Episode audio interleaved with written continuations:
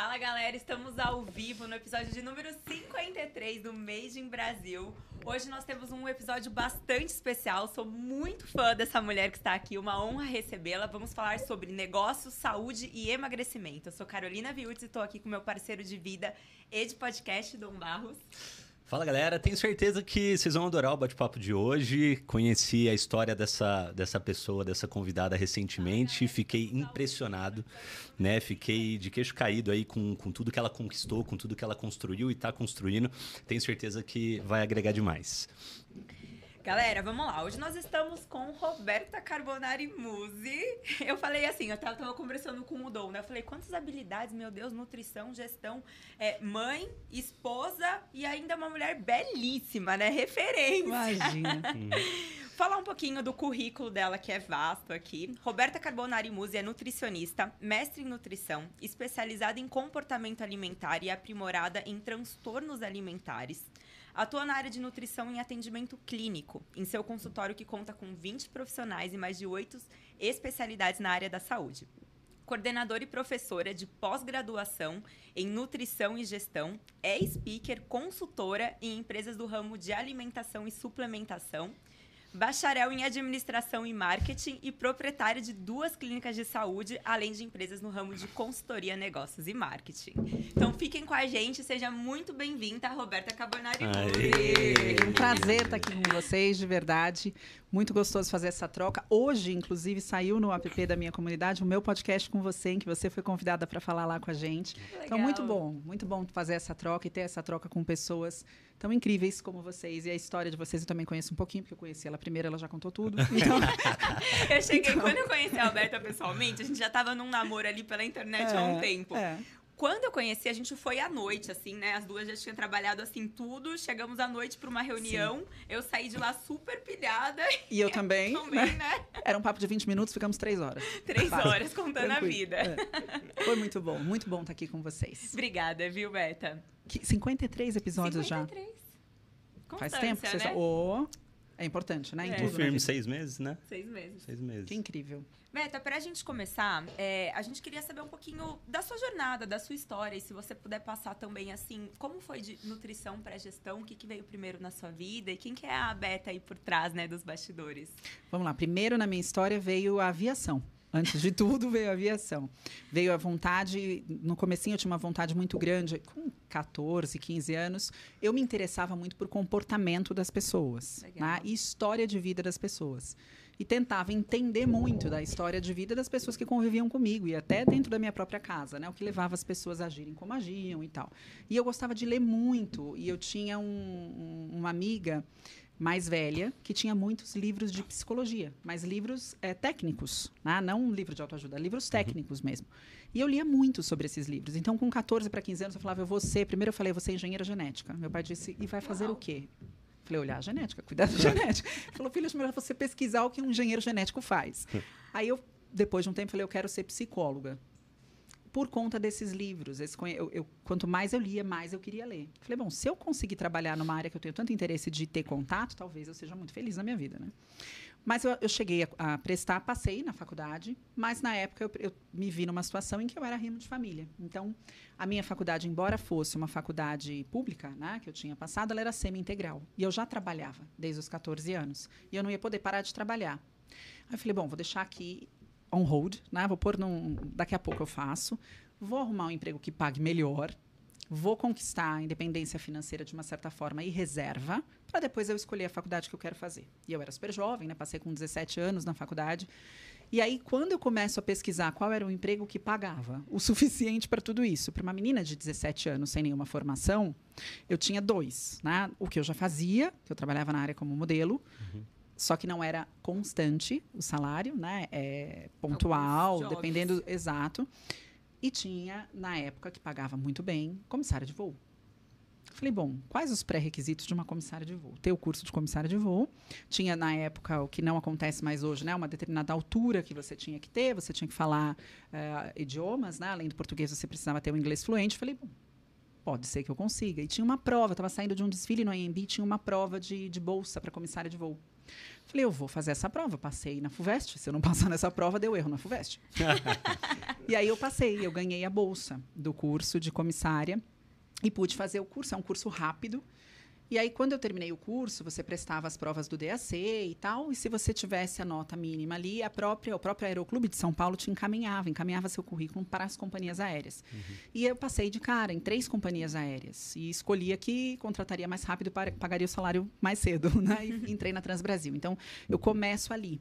E depois eu percebi que era um lugar onde eu poderia ganhar realmente bastante dinheiro, mas que eu não teria tempo algum para estudar as escalas há 25 anos atrás eram diferentes das escalas de hoje, né? Você não tinha opção de dormir em casa ou de voltar dia sim, dia não. Então eu passava seis, sete dias fora. No máximo seis dias era. Mas eu passava seis dias fora, dormia um dia em casa, mais cinco dias fora, um dia em casa. Então, embora eu tivesse conquistado a capacidade de me sustentar, prover também para minha família e guardar dinheiro, não havia tempo para estudar. Só não sobrou tempo pro Muzi, né? Não sobrou, não sobrou, né? Na verdade, eu tinha tempo disponível para ele, mas ele não se contentou com um dia cada seis. Ele, ele, ficou muito bravo com essa história de um dia a cada seis. E aí, é, foi aí que eu falei, bom, então eu vou começar a me planejar financeiramente, porque eu sei que não vai ser agora né? Eu vou esperar mais um tempo.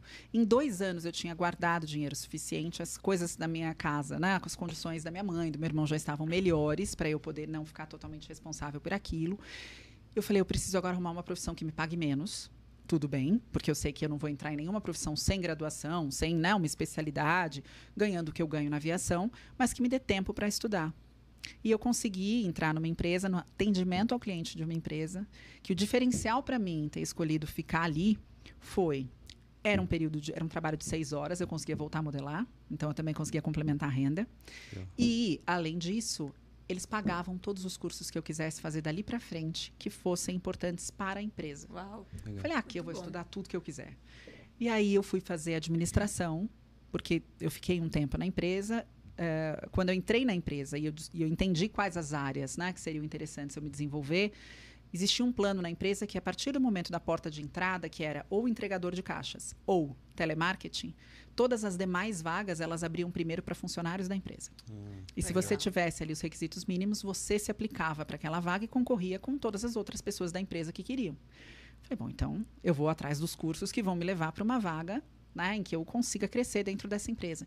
E aí eu fiz primeiro administração, Uh, na minha época, você escolhia, depois de quatro anos de administração, se você queria finalizar como comércio exterior ou marketing. Eu finalizei em marketing, né? Então, são duas graduações, administração uh, de empresas e marketing.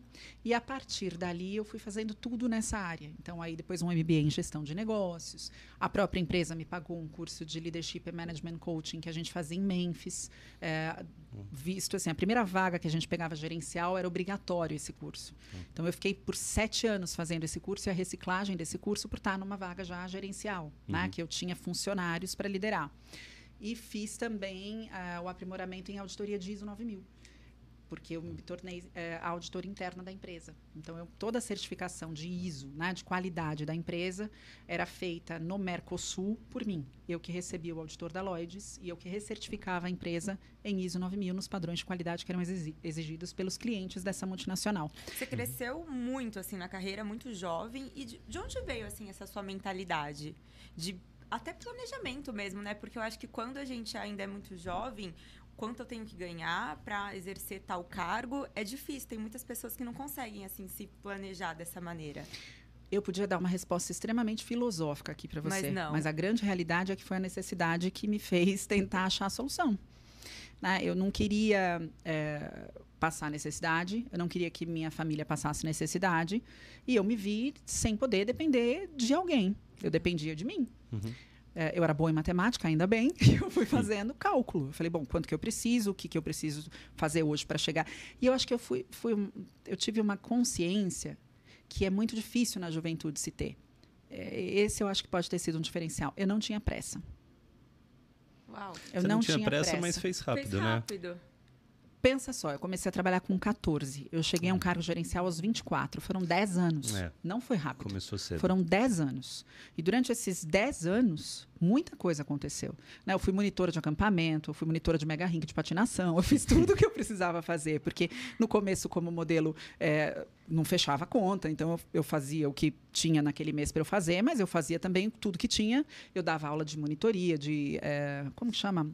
Não é monitoria, quando você dá aula particular, né? Tá. Como eu era uma boa aluna na escola, alguém Uhum. tinha dificuldade de matemática, eu dava aula em particular de matemática. Então, eu estava na sexta série, eu dava aula para o terceiro ano, né? Ah, Para a Tá. terceira série. É que agora não é mais esse nome, né? E tudo isso foi Chama- se desenvolvendo, te desenvolvendo muito com pessoas, né? Então, quando falou assim, ah, vem pra área de atendimento, deixa comigo. Na verdade, como só tinha essa porta de entrada, eu falei, maravilha, eu adoro falar, eu adoro pessoas, eu adorava conversar. Eu falei, isso eu vou tirar de letra. E posso falar uma coisa? Eu adorava. Legal. Eu adorava. eh, não era o sonho da minha vida, aquela profissão, obviamente. Aquilo foi o que eu precisava fazer para chegar, de repente, em algum lugar que né, fosse o meu sonho lá atrás. Mas, de certa forma, eu lidava com pessoas o tempo inteiro. Né? A minha comunicação era necessária para que eu pudesse evoluir e crescer na profissão o tempo todo. Eu tive a oportunidade de trabalhar muito próximo ao RH. Ronaldinho Suistalski, meu beijo. Foi a pessoa que eu conheci lá eh, dentro da empresa onde eu trabalhava, que era responsável pelo RH no Mercosul. E todo projeto que o RH tinha, ele abria para os funcionários que queriam se voluntariar. Então, eu trabalhava muito próximo né, ao RH da empresa e tive a oportunidade de lidar com uma série de questões que tinham a ver com o que eu tinha estudado lá atrás, em psicologia, que era meu tema de interesse. Eh, e depois, como gerente, eu acho que se você tiver na sua caixinha de ferramentas o comportamento né, e habilidade de relacionamento, você tem muito mais a ganhar com seu time. Tá. Porque ali você vai liderar pessoas, né? Uhum. Uma vez gerente, são as pessoas que trabalham com você que te levam para os resultados que você precisa ter. Uhum. Então, como eu tinha uma habilidade ali desenvolvida ao longo dos anos com pessoas, em lidar e trabalhar com o desenvolvimento, inclusive dessas pessoas, até pelos cursos que eu pude acessar, eu tinha bons resultados nos cargos onde eu estava. Não eram os meus bons resultados, eram os resultados que eu tinha com uma equipe que era sensacional e que eu conseguia trabalhar muito bem. Então eu fui crescendo dentro dessa empresa. Aos 26 anos eu peguei o cargo que foi o cargo que eu fiquei os últimos sete que eu estive nessa empresa, né? Que o nome do cargo era Service Assurance Manager, que é um, alguém que assegura a qualidade de serviço na empresa. Era um cargo eh, de nível de diretoria, né? Porque eu tinha todo o Mercosul para gerenciar e lidava com a, a qualidade e os parâmetros de qualidade de todos os senior managers das, eh, dos países da divisão Uhum. eh, da, de Latinoamérica, né? Então, ali eu pude crescer muito como profissional também, não só porque eu já estava estudando e já tinha toda uma graduação, mas porque eu podia aplicar ao mesmo tempo que eu estudava, eu Legal. tinha a chance de aplicar imediatamente aquilo que eu estava estudando.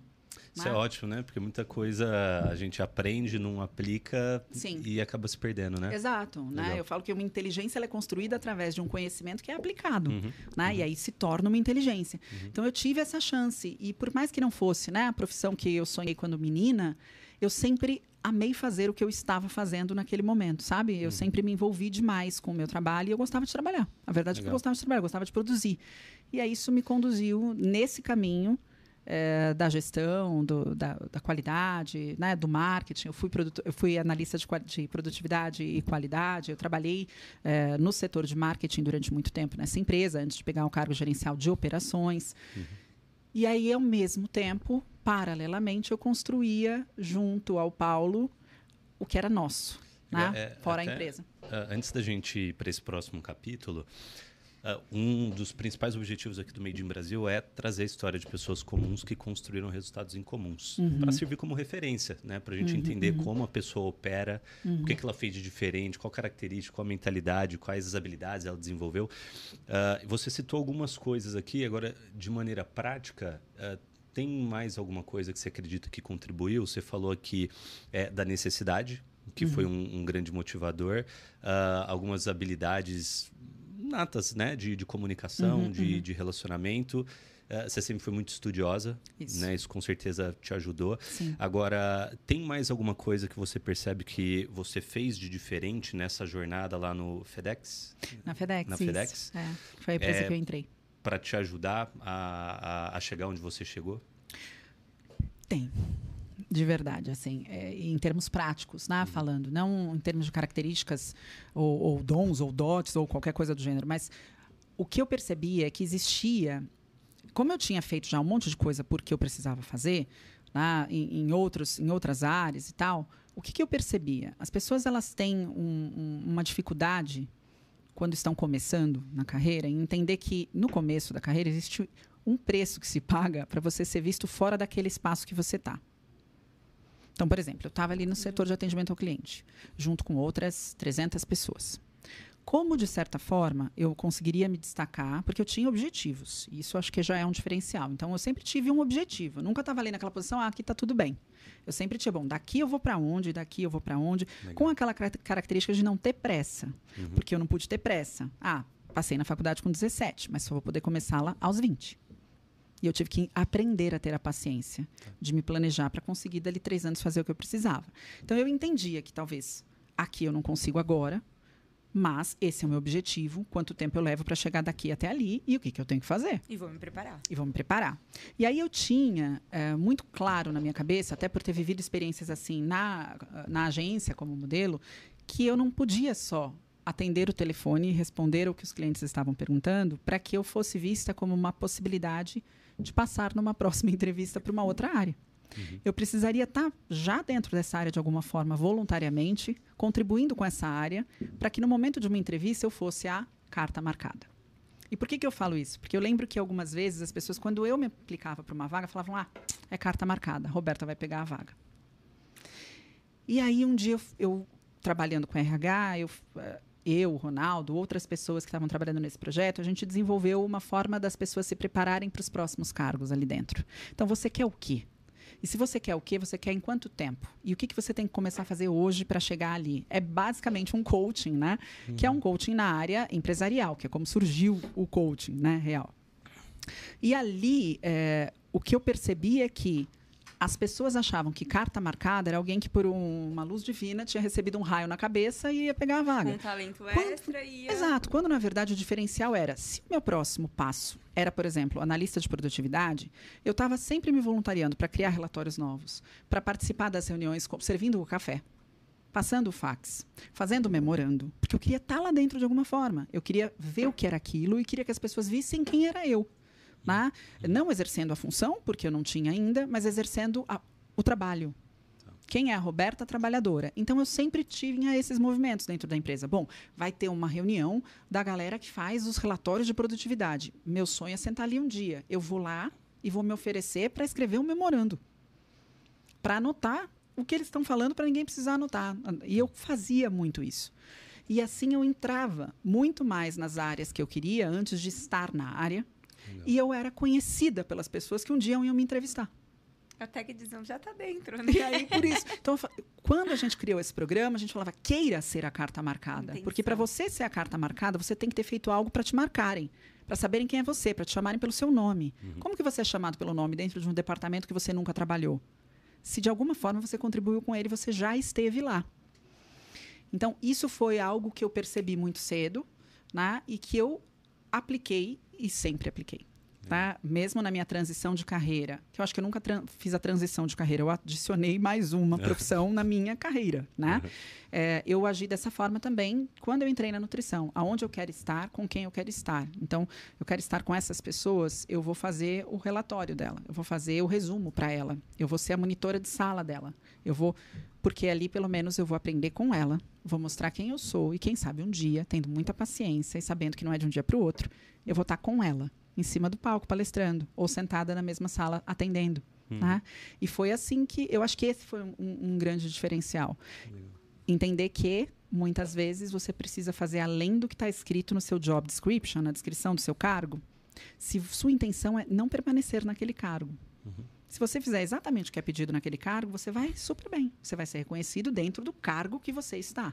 Se você conseguir, de certa forma, abranger outras coisas e, e estar, de certa forma, já presente ou intencionada, né?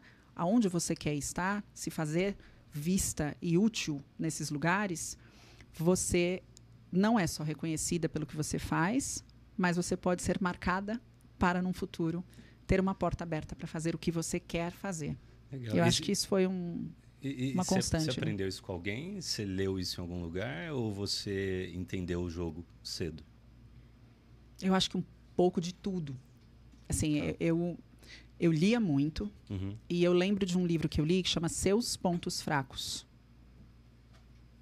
E esse livro era um livro de autoajuda que minha irmã ganhou de um namorado quando ela tinha 14 anos. No caso, eu tinha 10. Uau. E eu gostava muito de ler, mas minha mãe tinha quatro filhos, então ela não saía por aí comprando livros, né? Então todos os que tinham em casa eu ia pegando para ler. E a minha irmã ganhou esse livro. Eu falei, eu quero ler esse livro. Ela falou, Roberto, este livro não é para você. Eu falei, tudo bem, mas né, vou começar a ler o livro. E eu lembro que eu, com 10 eu abri e falei, realmente não é para mim. Com 12 eu voltei no livro. E era um livro que é meio de autoajuda, Tá. né? Mas que ele me trouxe alguns insights, assim, que eu jamais teria com 12, 13 anos de idade. Então ele falava, por exemplo, que você é, coisas como ninguém na sua vida é capaz de te um exemplo que eu lembro muito claro magoar. Você vai se magoar com as coisas que as pessoas fizer, fizerem né, ao seu redor. Então é uma escolha sua. Você pode se magoar você pode relevar você pode ignorar porque ninguém tem esse poder. A pessoa tem o poder de fazer alguma coisa na vida dela. Uhum. Na sua vida existe um limite de você deixar isso acontecer.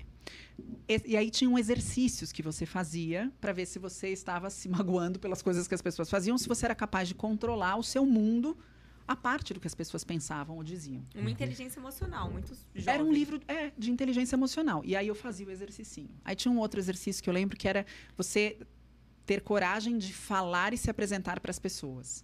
Que as pessoas têm vergonha muitas vezes por elas pelo julgamento que pode acontecer frente a essa situação, né? Você estar vulnerável sendo visto por outras pessoas numa arena ali em que está todo mundo te julgando. E que você só tem medo desse julgamento né, se você achar que você não deve errar. O fato é, quando você se expor, quando você subir numa arena, você vai cometer erros, você vai ter deslizes e coisas erradas podem acontecer. Você pode esquecer o texto na hora que você for ali se apresentar no seu trabalho de escola, por Uhum. exemplo. E que se você souber que isso pode acontecer, você já vai sabendo que está tudo bem quando acontecer. Uhum. E que esse julgamento é algo normal, vai acontecer com você, vai acontecer com outra pessoa que subir ali no seu lugar. E aí tinham exercícios para você fazer com relação a isso. Um dos exercícios que eu lembro é: se você tem vergonha de falar olhando para as pessoas, nos olhos das pessoas, comece olhando a sobrancelha das pessoas. Tá. Para você pelo menos aprender a manter o seu olhar na altura que você deveria manter o seu olhar quando você se conecta com alguém e quer que- conexão com alguém. Então tinham coisas nesse livro que, imagina, aos 12 anos me marcaram de uma forma Ah, su- absurda. Super valioso isso, né? Era um livro que eu tinha que exercitar Uhum. e que eu decidi que eu ia exercitar. tá? Então, tiveram livros muito bons que entraram na minha vida quando eu era muito jovem e que me ensinaram muito. Eh, eu tive pessoas muito incríveis na minha jornada, professores muito incríveis na minha graduação, de verdade, assim, pessoas que, por exemplo, meu inglês, eu nunca fiz uma aula de inglês fora da escola, né? nunca fiz. Eh, eu não tinha condições de cursar, mas eu tinha uma professora chamada Heloísa, que eu quero agradecer, eh, mãe da Priscila, que estudava comigo na escola. E a Heloísa, ela entendia o meu interesse, eu achava chiquérrimo falar inglês, eu achava, eu gostava de cantar, né? Eu tinha bandinha, eu falava, gente, eu não posso cantar errado a música, né? Eu tenho que aprender a cantar direito. E ela via o meu interesse, então ela me trazia fitas cassetes que ela tinha, que ela colocava eh, na, na aula pra gente assistir, que vinha com a legenda em inglês. Uhum. Você que não sabe, existia videocassete. Era um negócio que a gente utilizava para assistir o que vocês veem no Netflix. Né? E era, era isso. E ela me emprestava essas fitas, ela me emprestava livros em inglês. Ela falava, traz um resumo para mim toda semana, que depois eu corrijo e para você refazer e tal. Então, ela me deu um curso particular de inglês sem eu pagar um real para ela, sabe? Então, foram pessoas que no meu caminho foram sensacionais. E, e eu falo, se ela não existisse, se a Heloísa não existisse, por exemplo, como que eu passaria na minha entrevista de comissária? Que era em inglês.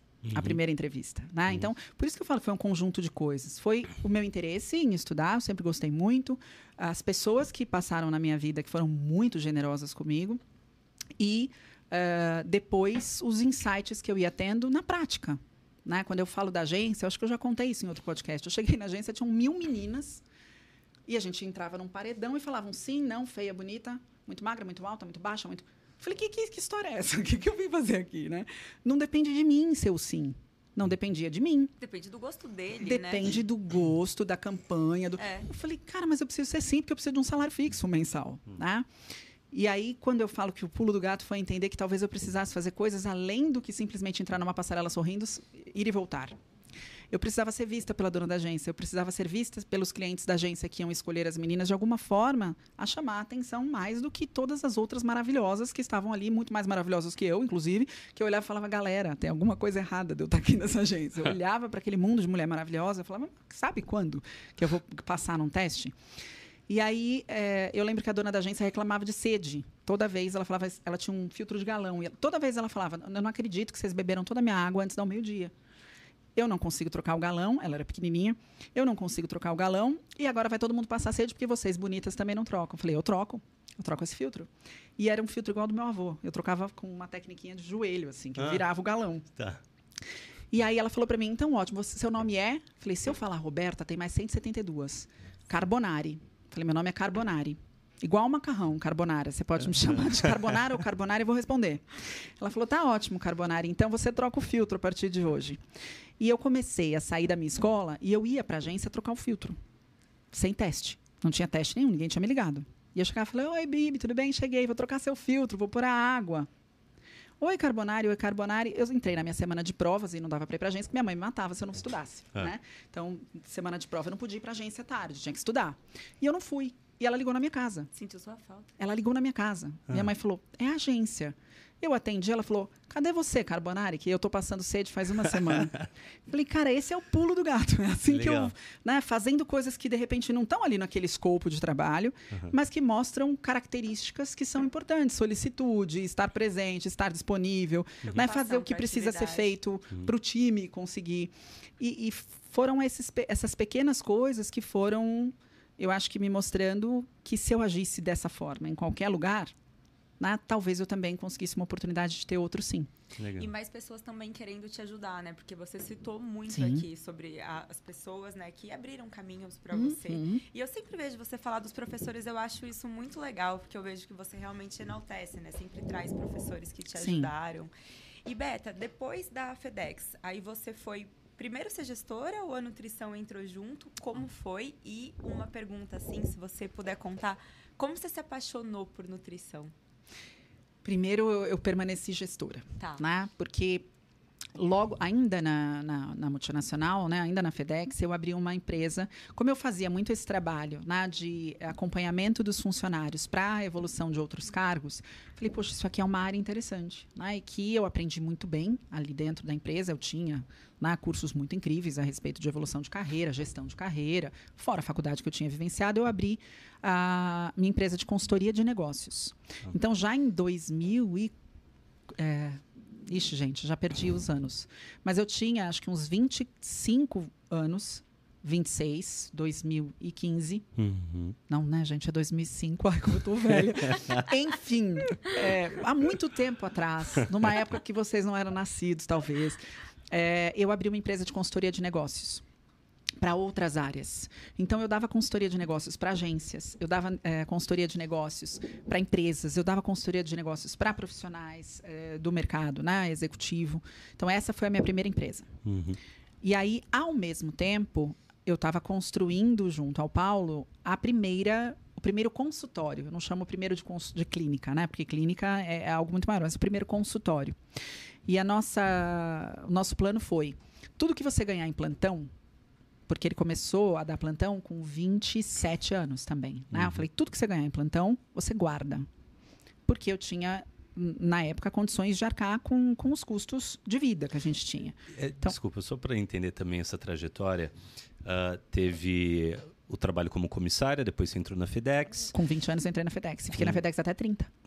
Por 10 anos. Não é, paciência mesmo. E, uhum. e assim, depois de quanto tempo de, de trabalho, de, de luta mesmo, de estudo e tal. Você chegou nesse patamar que você falou, tô tranquilo financeiramente. Com 26 assim, anos. Com 26 anos. Com 26 Uau, anos eu tinha estabilidade. Legal. Eu já tinha meu apartamento, uhum. eu já tinha investimento, eu já tinha dinheiro guardado, eu já tinha condições, eu já conseguia me sustentar. Na época eu já conseguia ajudar meu pai, a família do meu pai, eu já conseguia sozinha, sem a ajuda de ninguém, me prover tudo que eu precisava. Legal. Eu já morava, eu já tinha. Com 22 anos eu dei entrada no meu primeiro apartamento. Uau. Meu Deus. É. Mas com 26 eu tinha um quitado. E aí eu já era, eu já tava me achando. Porque, né, tinha fundo de já tava em garantia. outro patamar, coisas que né? o autônomo não tem. Hoje em dia eu não tenho, né? Fundo de garantia, que você pode acessar a cada dois anos para ir É. quitando as prestações do seu apartamento, né? Então, tudo tem lado né, bom e lado ruim. Aham. E foi, foi assim, eu, eu sou muito grata. Eu, aonde eu vou, eu falo da FedEx. E aí falam, Roberta, a FedEx te paga alguma coisa pra você falar da FedEx? Eu falo, a FedEx me pagou muito. Deveria. deveria. É, por 10 anos, na verdade, ela me, me. Foi uma troca, né? Eu fiz pela empresa, mas a empresa foi muito, muito generosa comigo também. Legal. Então, muito do que eu conquistei eu devo a essa empresa. E às pessoas com quem eu convivi nessa empresa, que foram pessoas incríveis. Legal. E aí, com 26, eu estava estabilizada Tá, financeiramente. tá, E aí, nessa época, se você for ver, a- a medicina você começa com 18 e são seis anos de formação, mais quatro de residência. Uhum. Né? Então, você vai se formar lá pelos 27, 28 anos Uhum. para começar a trabalhar. E ninguém começa a trabalhar, a não sei que tenha, né, que herde um consultório pronto, funcionando com, com, com pacientes. Não era nosso caso. Então, a gente tinha que construir esse caminho. E o Paulo sempre foi muito incrível. Então, assim, ele terminou a residência dele já com quatro pós-graduações. O cara é fora da casinha. Caramba. Não, ele é fora da casinha. Em termos de estudo, de... Ele, ele nunca... Por mais que ele não pudesse trabalhar, né? Porque você não pode. Você vai poder trabalhar depois da formação, você consegue tirar um plantão ou outro, mas fazendo residência, quem está na residência sabe, né? Por isso que hoje a gente vê tanto médico não fazendo a residência, o que é um ponto aí importante depois de na, profissionais da saúde discutirem, porque você acaba tendo que se dedicar 100% à residência. Então, te sobra muito menos tempo para você dar plantão e ganhar dinheiro no plantão. Tá? Você faz os plantões da residência. E aí você ganha a bolsa residência. E o Paulo estava nessa, nessa luta. Mas o que a gente entendeu? Aproveite esse tempo para estudar tudo que você quer. Né? Porque depois, quando você começar a atuar, e eu tinha certeza absoluta que ele ia ser um excelente profissional, você vai ter menos tempo para estudar do jeito que você tem hoje. Né? É, uma vez que a gente já tem responsabilidade financeira, a gente não fala, "Ah, vou tirar um sabático aqui e vou ficar estudando. Você não faz mais isso, né? Falei, então, por enquanto que a responsabilidade financeira não está nas suas costas, aproveita e estuda. Né? Tudo que você ganhar, reverte em estudo é, e guarda todo o dinheirinho de plantão para a gente dar entrada no primeiro consultório. E aí, nesse período, a gente conseguiu dar entrada num, num consultório, no, no primeiro consultório, eh, que a gente quitou em um ano, depois desse primeiro consultório, em um ano. E eu permaneci na FedEx no primeiro ano desse consultório, inteiro. Tá. Por quê? Porque eu precisava da certeza e da, da, né, da, da condição financeira que a empresa me proporcionava, porque um consultório, diferente do que muitos podem achar, ele não vira de um mês para o outro. E Isso é um ponto legal da gente falar, né? As grandes marcas que investem milhões em branding, tá? É, as pesquisas, o que as pesquisas mostram é que elas prometem um retorno de investimento a um franqueador, a um franqueado, né? De 16 a 24 meses. Então você vai investir meio milhão, um milhão, e em 16 meses você começa a ter o retorno do investimento. Assim é qualquer negócio. Né? Então você começa investindo, pondo dinheiro. Você tem custo fixo desde o dia 1. Uhum. Né? Se você fizer tudo certinho, e faça, por favor, ainda mais na área da saúde. Né? Você vai registrar funcionário, você vai tirar o vará de funcionamento, você vai Anvisa, VCB de bombeiro, tudo bonitinho, porque é a saúde das pessoas. Que, E né? honestamente, um ano, assim, falando, é pouco É- é tempo pouco pra tempo, você ter pouco tempo. retorno, né? Do É negócio. pouco tempo para você ter retorno. Tá? É. Você pode até em um ano já estar pagando o negócio Uhum. se pagar, Uhum. mas retorno e retorno, né, de- com a estabilidade que eu tinha na empresa, não ia acontecer de uma hora para outra. E eu tinha certeza que não. E eu estava muito tranquila. Lembra a paciência? Eu estava muito tranquila com isso. Falei, então vamos fazer tudo conforme a nossa perna. A gente não pegou investimento. A gente, a gente fez com o que a gente tinha. Legal. Tá? E aí, nesse primeiro momento, foi isso. A gente vai dar a entrada, a prestação eu consigo assumir, mas dá a entrada. Né? Com o dinheirinho ali guardado, dá entrada. E estuda, pra ser o melhor. E, e ele, isso, ele faz como ninguém, né? E eh, a gente teve a- a- também, nesse começo, o Paulo sempre quis uma empresa, uma clínica né, multiprofissional. Quando nem se falava disso lá atrás, ele falava... ele- a primeira residência dele é ortopedia, né? E a, e a segunda especialidade médica dele é medicina do esporte. E ele falava, eu preciso de um nutricionista e de um profissional de educação física. Eu falava, mas você é ortopedista, meu amor. E ele falava, não consigo colar um osso se a pessoa não souber comer. No- lá atrás. E aí eu falei, tá bom, então vai ser isso, vai ser do jeito que você idealizou, né? Você entende disso ou não? Eu entendo de fazer administração, o marketing, né? o RH, contratar as pessoas, mas... E aí a gente teve o professor dele de residência, de R4, que é um dos melhores cirurgiões de ortopedia do país. É, o José Carlos falou, eu vou atender no seu consultório. E aí a gente montou uma sala para o Zé, uma sala para o nutricionista, o Rodolfo Pérez, foi o nutricionista que começou atendendo com a gente. Olha tinha 26 anos na época. Eu lembro do Rodolfo, o Rodolfo, ele falou eles isso uma vez. Eles eram amigos? Eles se conheciam é, porque eles palestravam o Brasil inteiro falando sobre a importância do exercício físico, da alimentação, falavam sobre suplementação numa época que todo mundo dizia que o whey era bomba. e eles desmistificavam essa informação lá atrás, eram muito atacados por isso, inclusive. É, e quando o Paulo falou, olha, a gente está abrindo um consultório, o Rodolfo era de Londrina, ele falou, eu vou porque eu quero atender com você. E aí, em seis meses, assim, os meninos, né, os três, fizeram algo muito incrível. Uh, a gente tinha, obviamente, todo um planejamento né, de, de, financeiro, de marketing, mas em seis meses a clínica se pagava. Uau. E aí, em oito meses, a clínica rendia. Só que começou a crescer muito. E aí eu que só conseguia ir para lá de quarta e sábado, sexta e sábado, porque eu ia de quarta porque era meu rodízio, de sexta porque eu trabalhava uh, menos horas, entrava mais cedo, na verdade eu entrava na FedEx seis e meia da manhã, para conseguir sair três e meia, ah. quatro da tarde, para poder ir para a clínica, que era pertinho, né? Que foi outra estratégia, era do lado da FedEx, então eu estava lá em dez minutos. Na hora do almoço, muitas vezes eu fui para a clínica ao invés de almoçar, né? Nessa época. E de sábado, que eu ia organizar tudo. E aí os meninos falaram, Roberta, de verdade, agora a gente precisa que você fique aqui 100% do tempo. Porque era muita coisa para resolver todo dia. E eles estavam fazendo o que eles tinham que fazer, que era estar dentro da sala, atendendo muito bem os pacientes. Mas eles não conseguiam estar do lado de fora fazendo da mesma forma. Ou supervisionando o que estava acontecendo do lado de fora. Ou ainda fazer o que eu acredito que seja a chave de qualquer uh, marketing bem feito, que é relacionamento. A consulta não acaba quando o paciente sai da sala. Tá. O paciente não pode ser desassistido ou desatendido, eu te vejo daqui 30 dias. Né? E toda essa forma de permanecer num relacionamento com o cliente, num acompanhamento, precisa de suporte. Né? Eles precisavam de tempo livre para fazer isso e não chegar na recepção e fazer treinamento ou fazer o fechamento financeiro, financeiro. ou ainda, né, cuidar o do Muzi site. fez cuidar... o financeiro esses dias? Você ficou sabendo dessa história? Vou fazer o financeiro. Ele pagou um boleto que já tinha sido pago. É, ah, é. já tinha sido pago já, ainda? Já, mas ele queria me ajudar. Ele, foi, a intenção era excelente. Aí, foi minha, uma das coisas que a, a minha gerente, é, A minha gerente financeira veio desesperada. Chefe, o Muzi decidiu fazer o financeiro. Eu não, eu não vou entrar lá para falar o que ele fez. Eu falei, que financeiro? Ele falou, eu cheguei aqui, ele queria, ele queria te tirar um pouco do trabalho, porque eu estava com a minha agenda com nove pacientes naquele dia para atender. Tá. Então ele queria me ajudar. Uhum. Ele falou: que, que a Roberta faz além de atender? Ela faz financeiro, ela faz a reunião dos funcionários, vou fazer o financeiro. Ele pegou um boleto, pagou, era o boleto já tinha sido pago. Entendeu? Ou seja, ele te deu mais trabalho pro financeiro. Não, mas eu não deixei Tudo ele bem. saber. Eu falei, amor, muito obrigado por você ter ajudado o financeiro. Agora ele sabe porque foi o podcast. Né? Ele, mesmo, ele mesmo trouxe a tona, porque a D depois contou pra ele, né? Que ele já tinha pago, um boleto pago, no caso. É, mas foi muito bem intencionado. É, mas aí o que aconteceu Animou que... seu dia, né? Pronto, exato, né? exato. De todos nós, né? E aí o que aconteceu foi que eu cheguei no momento em que eu tinha que tomar a decisão mais difícil da minha vida, que era pedir demissão tá. de uma empresa que eu tinha evoluído muito, que eu amava o que eu fazia. Não tinha sido meu sonho, lembra? Ah, eu queria. Uhum. Mas assim, eu ia trabalhar amarradona. Eu adorava o que eu fazia. Eu, eu tenho até hoje um, um, carinho enorme pela empresa, né? Eu atendo hoje meus, meus amigos é, da FedEx na minha clínica, muitos deles. Uh, e quando eu fiz o lançamento do Diariamente, o meu diretor da época na FedEx foi um dos primeiros que entrou na sala para pegar minha assinatura do livro. Que muito incrível, sabe? Isso foi muito incrível. E aí eu falei, cara, eu vou ter que tomar essa decisão.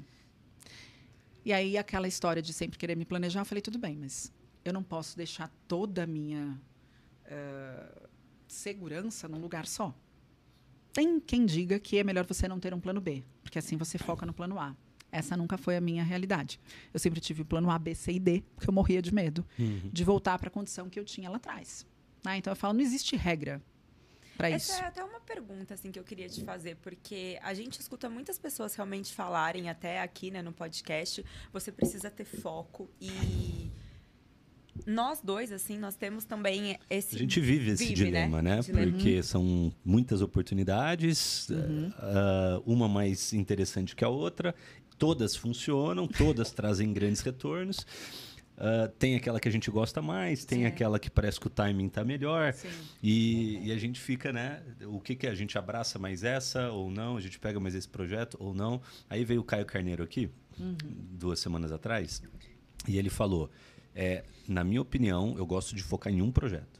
Na minha opinião, quanto mais coisas eu faço, pior eu faço. E é, e é uma questão também de personalidade e de Pessoas que se aprendizado. dão bem assim com vários projetos, É. vários pratinhos girando, né? E tem, e tem, acho que tem várias questões, né? Eu conheço pessoas que multitarefam muito bem. É isso que eu E ia pessoas falar. que não multitarefam muito bem. Mas se você der uma única coisa para ela fazer, ela faz com uma excelência absurda. talento. E você é multitarefa, né? Porque são muitas áreas. Eu tive que multitarefar, né? No caso, não foi uma escolha. Se eu pudesse escolher, eu escolheria fazer uma coisa de cada vez. Calma, né? Porque eu acho que, é, e assim, às vezes eu sinto, o que eu acho que existe razão em dizer é, se você tem a chance e a possibilidade de fazer uma coisa só e focar nessa coisa por um bom tempo, você tem uma maior chance de fazer com mais excelência, com mais cautela e com mais dedicação. Isso é um fato. Porque a gente não multiplica tempo.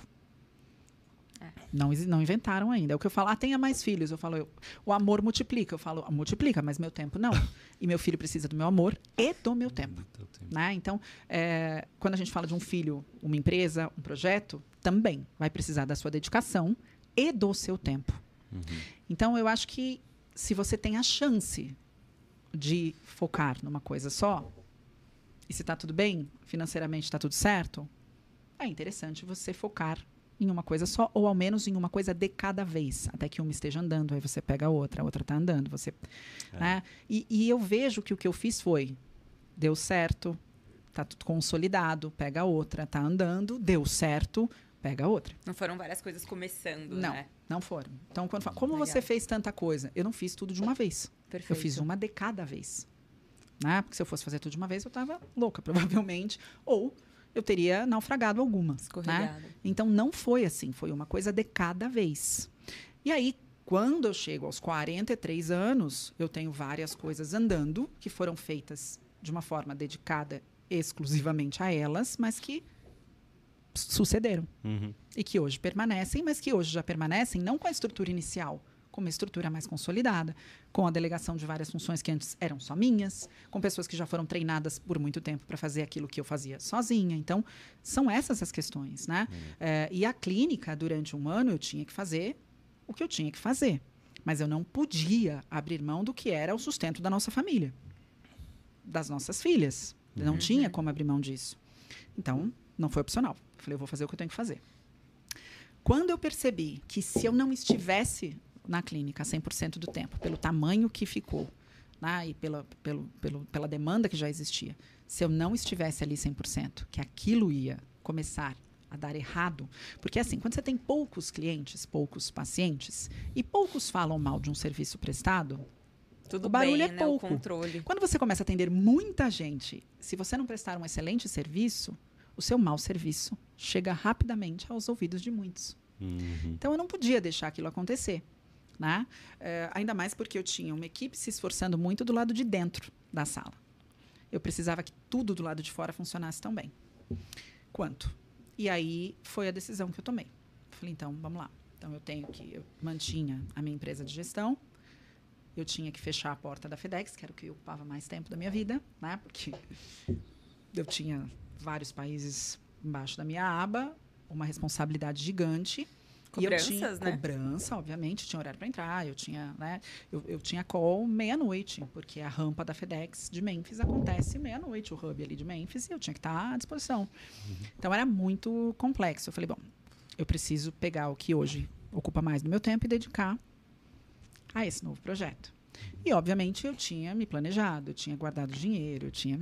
Não era uma- um tiro no escuro, eu jamais colocaria meu pé num lugar que está ainda afundando, né? E sem ter um lugar para me segurar. Por isso que eu falo que eu tinha o plano B, o plano C, o plano D. Uhum. né? Então eu guardei dinheiro, tinha todo um.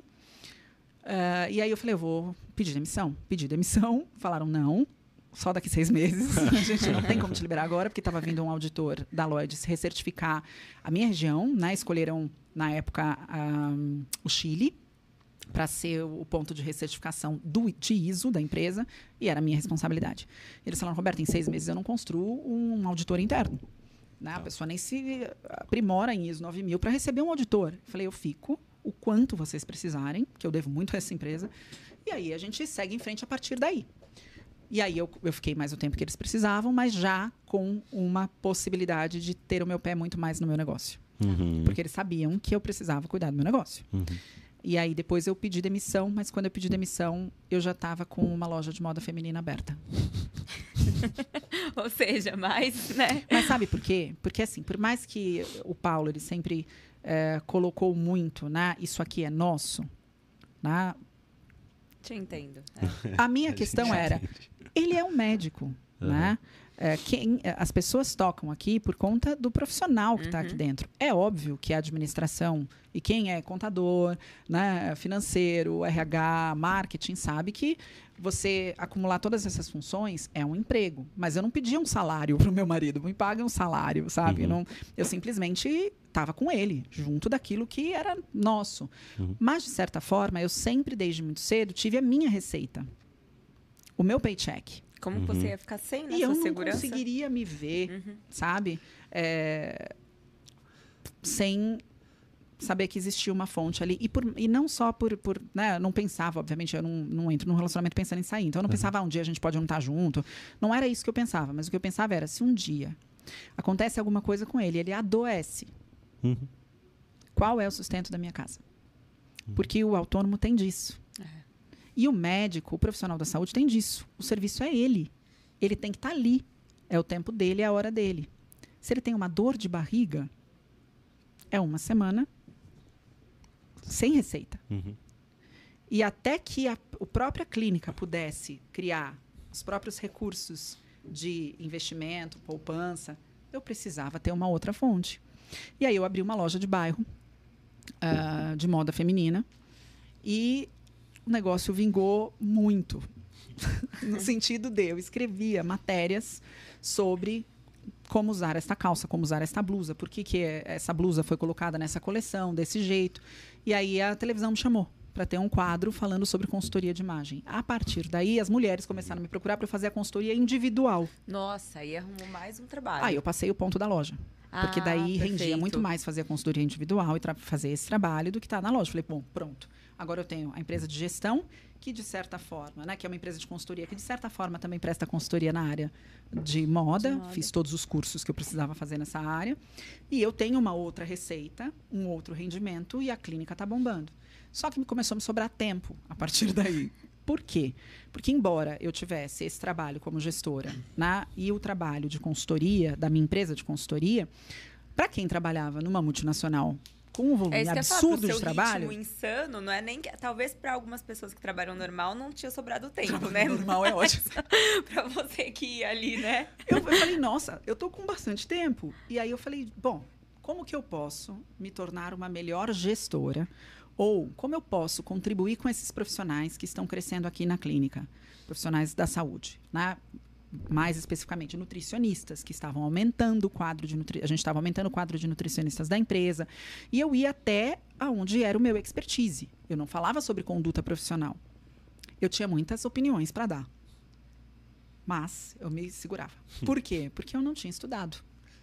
E na área da saúde não se dá opinião, né? É você Entendi. mostra o artigo e fala, olha, eu acho que talvez esse seja um caminho, né? Baseado nessas evidências que eu vi aqui. Eu tinha muita opinião para dar, mas falei, para eu dar melhores opiniões, né, embasadas em algo que realmente faz sentido, eu preciso minimamente respeitar o diploma que esses profissionais têm pendurado aqui nessa parede.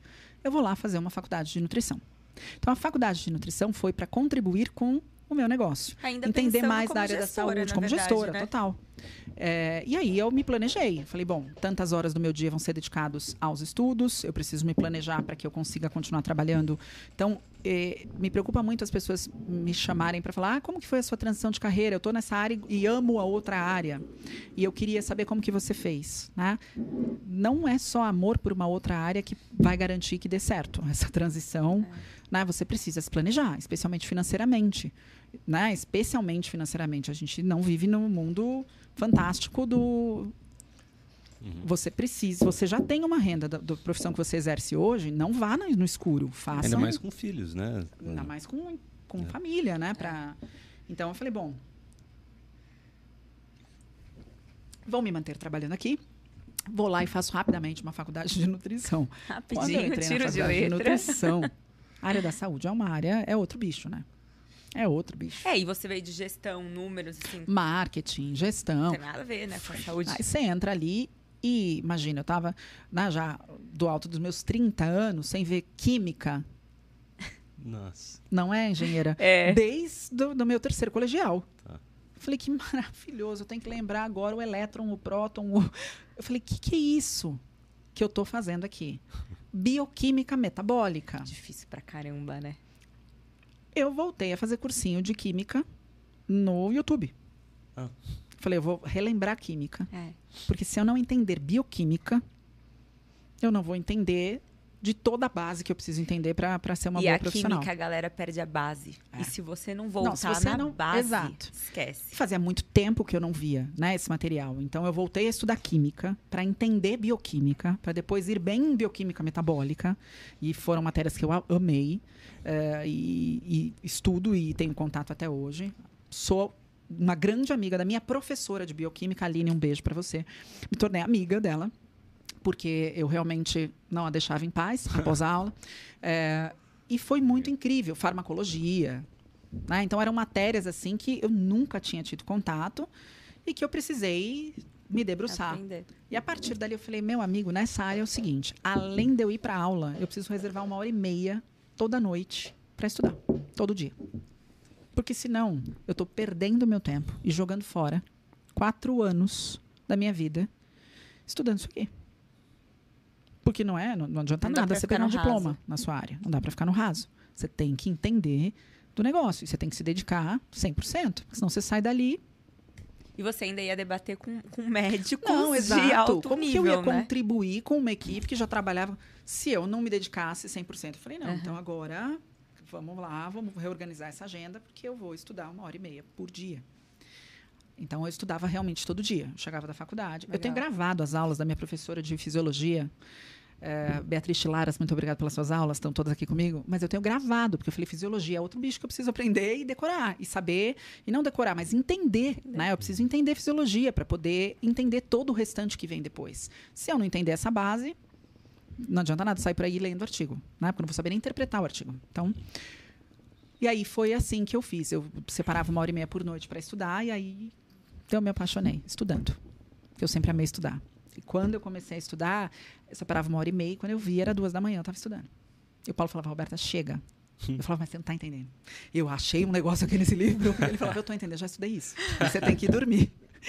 E aí eu vi que eu gostava. Pela primeira vez, eu comecei a pirar estudando como eu pirava lendo os livros de psicologia. Uau. Olha, que legal. E aí eu falei, cara, olha que coisa maluca. Eu sempre aprendi a amar o que eu estava fazendo. Mas porque eu me educava a amar o que eu estava fazendo, né? Eu ficava amarradona em fazer o que eu tinha que fazer e, e ver dar certo. Mas aquilo eu naturalmente amava. Né? Eu, eu, eu acho que eu me apaixonei por estudar aquilo. E aí eu falei, não vai ter como eu não atender. E aí já comecei a pensar, falei, eu vou querer. Eu vou querer atender. Quando começaram os estágios, eu fui para o hospital, eu falei, por que, que eu não fiz isso com 18 anos? Eu ia passar uns 5 aninhos aqui nesse hospital, nesse andar aqui, ó. Eu amei. Nutrição hospitalar, eu amei. É, tive também grandes pessoas, né, para amar é, a nutrição hospitalar. Eu, tinha, eu tive uma orientadora de estágio, que ela era uma enciclopédia. Ela falava o, ela dava citação com um ano, quando eu chegava para ela para mostrar o relatório do estágio. De cabeça, de tudo. Uhum. Vera Lúcia, muito obrigada. Porque eu, eu fiz uma pós-graduação de hospitalar com essa mulher. E as pessoas que me acompanharam no estágio, assim, eu via as pessoas exercendo a profissão, eu falava, mas eu faria isso para a base de uns 20 anos. Olha que legal. Tranquilamente. E aí eu fui me planejando, porque eu falei, então tá. Então, além de eu fazer a parte da gestão da clínica, e agora eu vou expandir essa clínica, porque aí eu comecei, não dá para falar de alimentação sem falar de psicologia, não dá para não ter psicólogo, não dá para não ter psiquiatra, porque eu fui entrando em áreas da nutrição que me chamavam muito a atenção, mas que eu via que estavam totalmente ligadas à parte da psicologia. E que era e que uma eu... paixão sua, assim, de menina, que você já... Exato. Né, assim, se preocupava em entender o comportamento uhum. do outro. Eu acho isso fascinante, porque tem muitas pessoas, por exemplo, o Dom, Obrigada. ele tem essa facilidade. Você passar uma dieta para ele, ele segue. Eu já não. Vem todo o meu lado emocional, comportamental, e aí eu já acho que eu tenho compulsão. Então, e vou embora, entendeu? Vou numa consulta ali umas duas horas uhum. só para o médico tentar me entender, algumas assim, coisas desconstruir. Também, né? E eu acho isso muito fascinante porque existem pacientes e pacientes, né? Então tem alguns que conseguem realmente seguir uma dieta e vai embora, e outros que o problema, a dor é comportamental, né? Sabe o que eu percebia? Eu perguntava para todas as minhas professoras: Você faz dieta? E elas? Não. Na primeira palestra que eu dei, é, porque eu, eu, sempre dei aula de gestão, e até aí você né? Fazia, comecei a dar aula de gestão com 24 anos. Tá. Não. Não também. Não. Eu dei, comecei a dar aula de gestão com 24 anos. E porque depois da minha formação, né? E eu, de, eu dava aula de gestão para profissionais da saúde, eu palestrava. E aí eu lembro que eu fui fazer uma analogia. Eu falei, quem aqui, quem aqui é nutricionista? E todo mundo levantou a mão. Eu falei, quem aqui segue uma dieta há mais de três meses? E duas pessoas levantaram a mão. E tinha 500 lá. Uau. Eu falei, ué, por que, que essa galera está ensinando os outros a fazer o que eles não estão fazendo?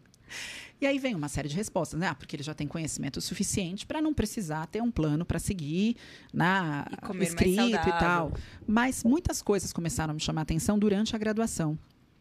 E especialmente essa questão do Ok, hoje, se você quiser uma dieta calculada, existem aplicativos que fazem isso e que vão calcular, muito bem calculado, quantidade de calorias, divisão de macronutrientes, uh, micronutrientes. Então, existem aplicativos que fazem isso. Né? Uh, hoje, existem muito mais profissionais falando da necessidade de uma alimentação saudável. Existem muito mais profissionais de saúde atendendo em consultório. O que aconteceu nos últimos 10 anos com sobrepeso e obesidade no mundo? Aumentou. Se as pessoas têm mais acesso às dietas, se existem mais profissionais prescrevendo e falando sobre isso, se existem aplicativos e dietas a dar com pau na internet, né? essa é bem da verdade. Por que, que as pessoas não estão seguindo? Então, para mim, e dentro também do que eu aprendi na graduação, não é sobre eu ser um entregador de um papel com dieta calculada dentro da minha sala. É sobre eu conduzir uma mudança de comportamento alimentar com a pessoa que veio até a minha sala, achando que o que ela precisa é que eu diga para ela como ela vai comer em cada minuto do dia dela. Uhum. Porque se for isso, ela vai depender de mim pro resto da vida. Para eu dizer para ela o que ela tem que comer. Então, essas questões começaram a borbulhar na minha cabeça. E aí, Obviamente, eu falei, bom, vou procurar me aprofundar no tema e fui fazer uma especialização em comportamento alimentar, uma pós-graduação. Quando eu cheguei lá, encontrei patologias relacionadas a comportamentos alimentares, né? que são patologias psiquiátricas, transtornos psiquiátricos, mas que têm alimentação como um ponto ali muito importante, que são os transtornos alimentares. Falei, bom, preciso me aprimorar nisso aqui, porque se eu for botar minha voz no comportamento alimentar, eu posso atrair muitas pessoas que têm realmente comportamentos patológicos. E eu não posso ter a irresponsabilidade de recebê-las sem ter estudado isso a fundo. E foi por isso que eu fui me aprimorar em transtorno alimentar. Então, fui me aprimorar em transtorno alimentar. E aí, né, eu fui me atolando na nutrição num nível que eu nunca mais consigo sair. Porque, e nem quero, né?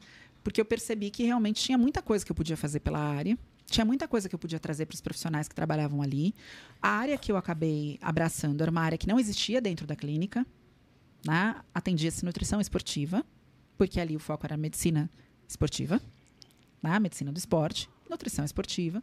E eu pude trazer para a clínica a nutrição clínica, a parte de comportamento alimentar e uma nutricionista aprimorada em transtornos alimentares.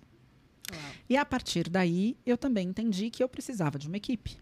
Né? Então, eu precisava de psicólogos, porque eu recebo no meu consultório muitas emoções uhum. associadas à alimentação, mas eu não sou profissional que trata emoções. Quem trata emoções estudou para isso cinco anos e chama psicólogo. É ele que vai tratar. Eu vou acolher. Quem vai tratar é um psicólogo.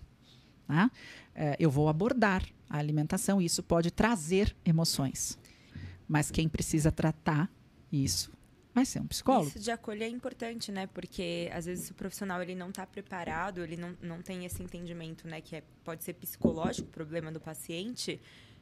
O próprio médico não entende por que, que ele não consegue seguir a dieta. E o paciente fica mais frustrado, né? Com ele mesmo. E ele entra num vício de culpa. A grande questão disso é justamente isso. A culpabilização, né? Uhum. é, do tipo, tá, eu não consigo seguir a dieta e, portanto, eu sou um grande fracasso. É. Eu não tenho disciplina. O problema é todo meu. E o quanto isso pode ser producente para o cara ter saúde.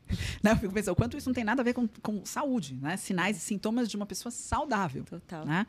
Então, será que seguir o que alguém escreveu 24 horas por dia, todos os dias da semana, o mês inteiro, é a única forma de ter um atestado de disciplina? Será que eu não posso ensinar sobre alimentação? E ensinar a novas escolhas, a, novas, a novos comportamentos? Porque o comportamento, ele vem na pré-deglutição. Hábito é aquilo que você pôs no seu prato, a quantidade que você come, o que você escolhe para comer. Isso é um hábito alimentar.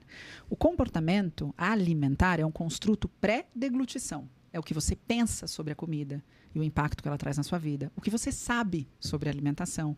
O que você sente. Comportamento é a restrição cognitiva que você tem com relação a certos alimentos por determinadas questões. As crenças alimentares que você construiu ao longo da sua vida. Isso é comportamento. Isso cria hábitos. Para que eu mude um hábito da pessoa, não é falar assim, ó, faça isso por 21 dias e a partir daí você fará para sempre. Na- é muito mais profundo. Você precisa mudar esse comportamento, isso envolve rebater ou combater ou renovar essas crenças, entregar conhecimento, alterar padrões de pensamentos que vão gerar novos hábitos, portanto, e a partir daí essa pessoa pode ter um novo relacionamento com a alimentação.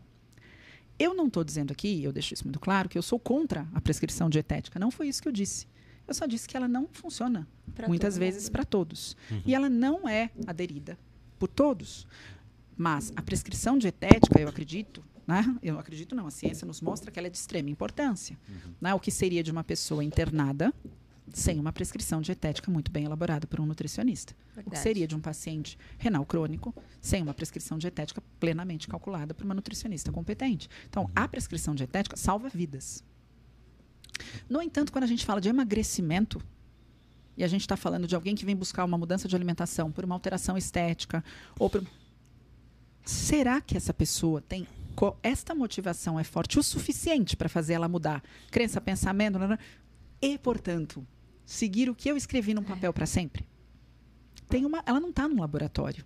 Né? O que os estudos nos mostram é que em laboratório, em pesquisa, num ambiente científico, a amostragem consegue seguir a dieta por tanto tempo e isso promove tanto tempo, tantos X quilos a menos, e blá blá blá. Também nos mostra que com o tempo existe uma dificuldade de manutenção desse peso perdido. Existe uma dificuldade de manter essa dieta por longos períodos. E ainda assim, não existe eficiência em manter a, a dieta, a mesma dieta, por longos períodos, porque existe termogênese adaptativa. O seu corpo se adapta àquilo. E ele não vai alterar mais com a mesma dieta ao longo dos anos. E isso é científico. Né? Então, assim, é, eu vejo muitas pessoas hoje, no, no advento da dieta, ah, eu tenho essa dieta, eu sigo essa dieta nos últimos três anos. Ok, você Já tem nem é não é uma- uma dieta, uma é dieta você tem um pra ele, padrão né? alimentar. Um padrão Esse é seu alimentar. padrão alimentar. Não necessariamente Hábitos. ele está promovendo qualquer tipo de alteração ou adaptação fisiológica. Uhum. Né? Então, é, assim, é um assunto que a gente podia levar por mais seis horas. Como vocês podem perceber, eu amo É, falar sobre denso. isso. E é, e é algo muito denso e complexo, né? para a gente falar no raso. Total. Mas eu decidi ir para essa área porque eu comecei a me questionar a respeito de uma série de coisas. Né? É, eu olhava para o lado na minha graduação e eu via ali ah, muito das pessoas que falam eu amo o assunto, eu amo a nutrição, na verdade, falarem por serem pessoas que buscaram uma vida inteira dieta de emagrecimento. Ou o que, que eu tenho que comer para ter o corpo perfeito? O que, que eu tenho que comer para emagrecer? O que, que eu tenho que comer? E eu amo esse tema. Mas você ama a profissão? Entendi. né? A nutrição, nutrir pessoas, é uma coisa que você ama fazer.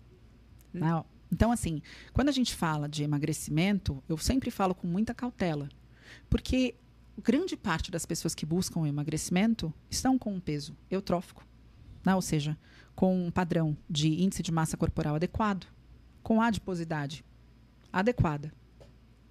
E elas buscam emagrecimento. Tem um marido olhando para uma mulher e dizendo é Ele tá, mesmo? porque eu falo Jura assim. mesmo que isso acontece? Temos uma amostra não científica sentada ao meu lado. E eu falo, eu falo pra ele assim, não, Já eu gosto. horário, pelo amor de Deus. Eu fico todo dia na cabeça dele, não, mas eu quero emagrecer, eu gosto do meu corpo mais seco. Ele não. Então, assim, como ele gosta de treino de força e ganhar massa, ele gosta de passar pra mim o que ele gosta pra ele, entendeu? E aí eu falo, amor, eu gosto mais sequinha, eu queria emagrecer e não Mas magra não. Como mas é eu o falo, seu eu natural? quero. É só, é Não, só ela- essa a pergunta. Qual é o seu natural? Qual é o seu peso natural do corpo? Porque existe Tá. um peso natural do corpo, que não é um peso eutrófico, não é. O peso natural do corpo é aquele que comendo, seguindo os sinais de fome e saciedade, e isso é muito difícil nos dias de hoje. Mas comendo, seguindo sinais de fome e saciedade e levando a sua vida, você consegue nem exagerar, nem restringir e manter este peso estável. Qual é o peso natural do seu corpo? Perfeito. Aí, Existe esse peso natural do seu Existe. corpo. Se você quiser alterar isso, saiba, você está tentando modular fisiologicamente o seu metabolismo. Ah. Existem consequências. O seu corpo, ele vai sempre tentar te trazer de volta a um status quo. É por isso que eu sempre volto. Esse tal do status quo.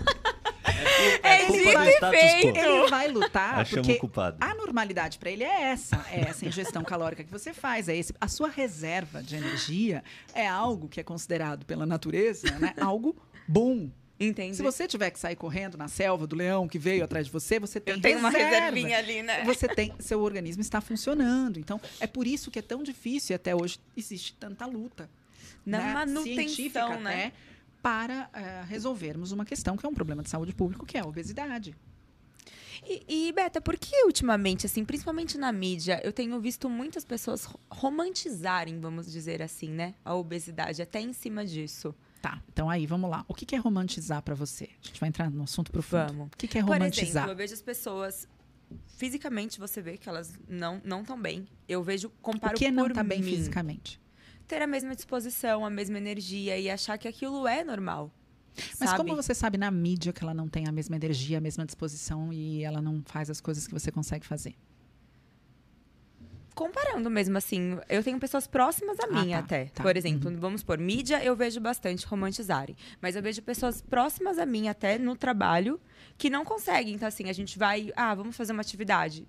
Cansa. E aí, Não, mas espera aí. Não sei Falar, se romantizar, ser. eu entendi o que você está querendo dizer, mas Aham. eu, só, eu quero só contextualizar Perfeito. eh, ou tentar te apresentar o conceito do que você está falando. Aham.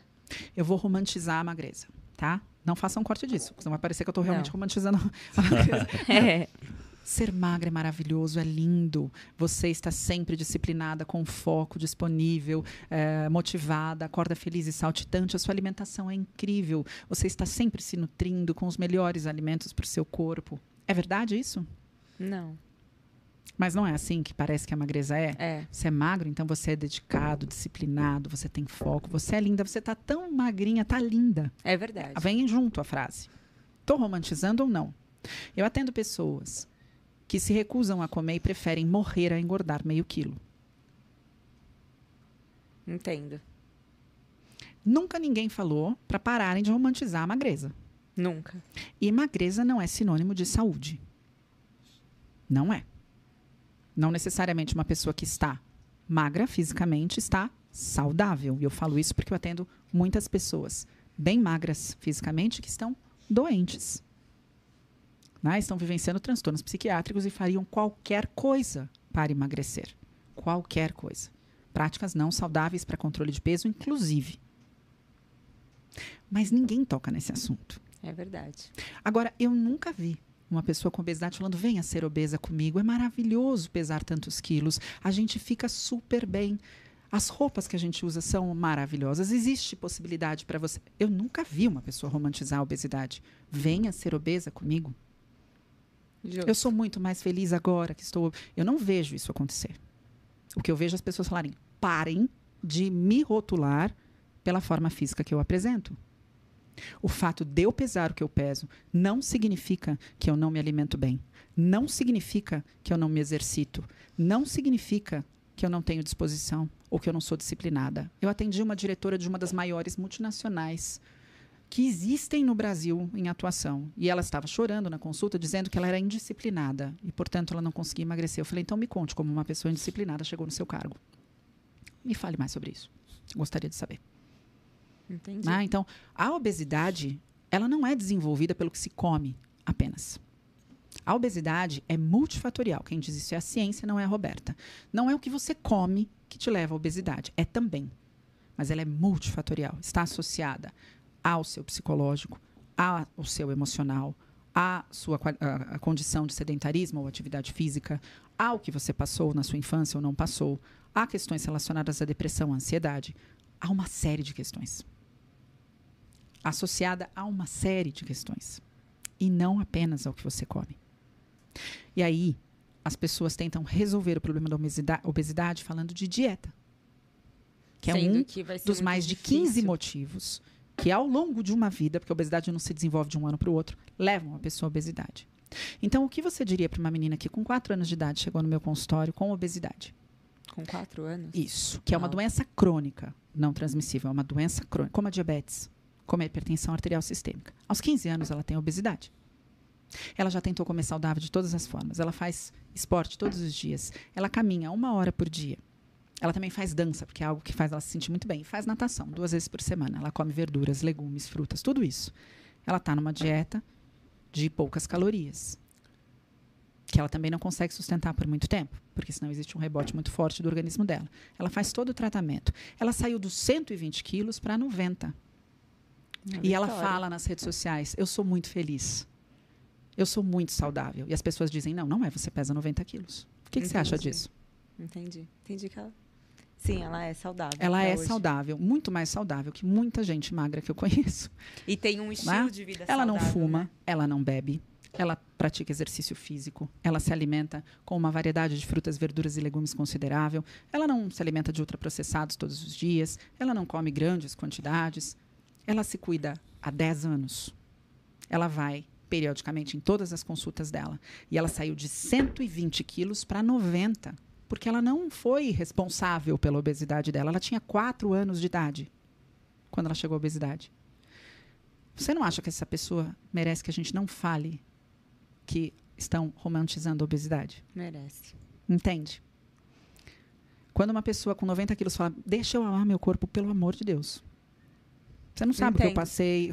Você entende? Ela só está pedindo para ela poder amar o corpo dela. Porque é esse o corpo que ela vai poder ter. Porque é muito difícil tirar uma pessoa de 120 E não quilos para para que 70. as pessoas cheguem assim, né? Mas Com que... saúde, você Com não tira uma saúde. pessoa de 120 quilos para 70.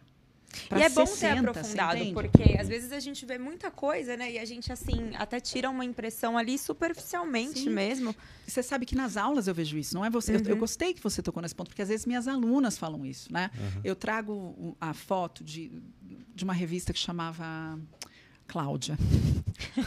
Existia banca de jornal, não sei se vocês conhecem. Mas ainda tem a Cláudia, Estamos né? rindo aqui, aqui atrás também. Existia banca de jornal, ainda existe. Mas existia o fato da gente não ter Instagram, a gente tinha que ir na banca, comprar a própria revista. E lá você comprava coisas que você também não deveria consumir. Do tipo, emagreça 20 quilos em 10 dias com a dieta É. do chás. Existia isso. Isso é antigo, isso não é um advento das redes Sete sociais. dias de sopa, né? Sete dias de sopa para chapar a sua barriga. Era Hum. isso que existia nessa revista. E aí você tinha grandes personalidades da mídia, com seus corpos photoshopados, correndo na praia de biquíni. E a capa da revista era Venha perder 10 quilos em três semanas. Nossa, uau, né? Você fez bioquímica. Não dá. Oxidação É. lipídica de 10 quilos em três semanas nunca vi acontecer. Vai perder Né? tudo, né? Água, sais, Exato. menos. Então, é isso. Tenha o corpo perfeito do verão. Perca 7 quilos em uma semana. Isso é romantizar a magreza ou não? Muito. Muito bem. Aí a gente tem as revistas E das pessoas em obesidade na capa dizendo: meu corpo me pertence. E uma avalanche de gente te falando: isto é romantização de obesidade. Ela está te convidando para emagrecer, para engordar 20 quilos com ela? Não. Não tá. Então, é como a gente já puf, rebate a isso, sabe? É muito profundo, a gente nem percebe. Numa sala de aula eu perguntei assim: levantem a mão quem aqui tem o corpo perfeito, por favor. Acho ninguém. ninguém. E eu? Aí eu falei, estão me achando metida para um caramba agora. e aí, quando eu perguntei isso, eu falei, gente, peraí. Eu vou reformular essa questão aqui. Eu acho que você levantaria, né? Le- Não. Não? Talvez. Muito bem, então eu já pergunto para vocês também. Em algum momento eu perguntei para vocês quem aqui tem o corpo esteticamente perfeito? Não foi o que eu perguntei. Por que, que a sua mente foi direto para esse lugar? E pense, uma mas, plateia não, de não, mil não pessoas. só por eu me sentir, é por- pelo shape de agora, mas é que eu sempre senti, assim. Mas eu, você- eu, você tá- eu- eu até falei pra ela, né? Desculpa te interromper. Imagina. Ah, antes de eu começar a fazer, a seguir uma dieta, né, mais, ah, mais disciplinada, é, com foco e apropriada para o ganho de massa magra, antes de eu começar a treinar direito com com personal, eu tinha um corpo que assim, que eu tinha certeza que já era o corpo perfeito, que eu tava bem. E depois de dois, três anos de treino, tal, assim, que foi uma baita de uma transformação, que eu falo, caramba, desde aquela época eu já achava que eu tava ótimo, né? Eu acho que é, é disso que ela, que ela tá falando. Mas você está falando do shape. É. E o que eu Tá. perguntei na sala de aula foi: quem aqui tem um corpo perfeito? E todo mundo foi pro estético, Estético. entendeu? Ah, tá. Você entende quando eu Entendi. falo que existe um. Entendi. A gente nem percebe que a gente faz isso? Entendi. Então, essa- esse julgamento da saúde do- pela estética acontece. Eu não estou dizendo que a obesidade é saudável. A obesidade é uma doença.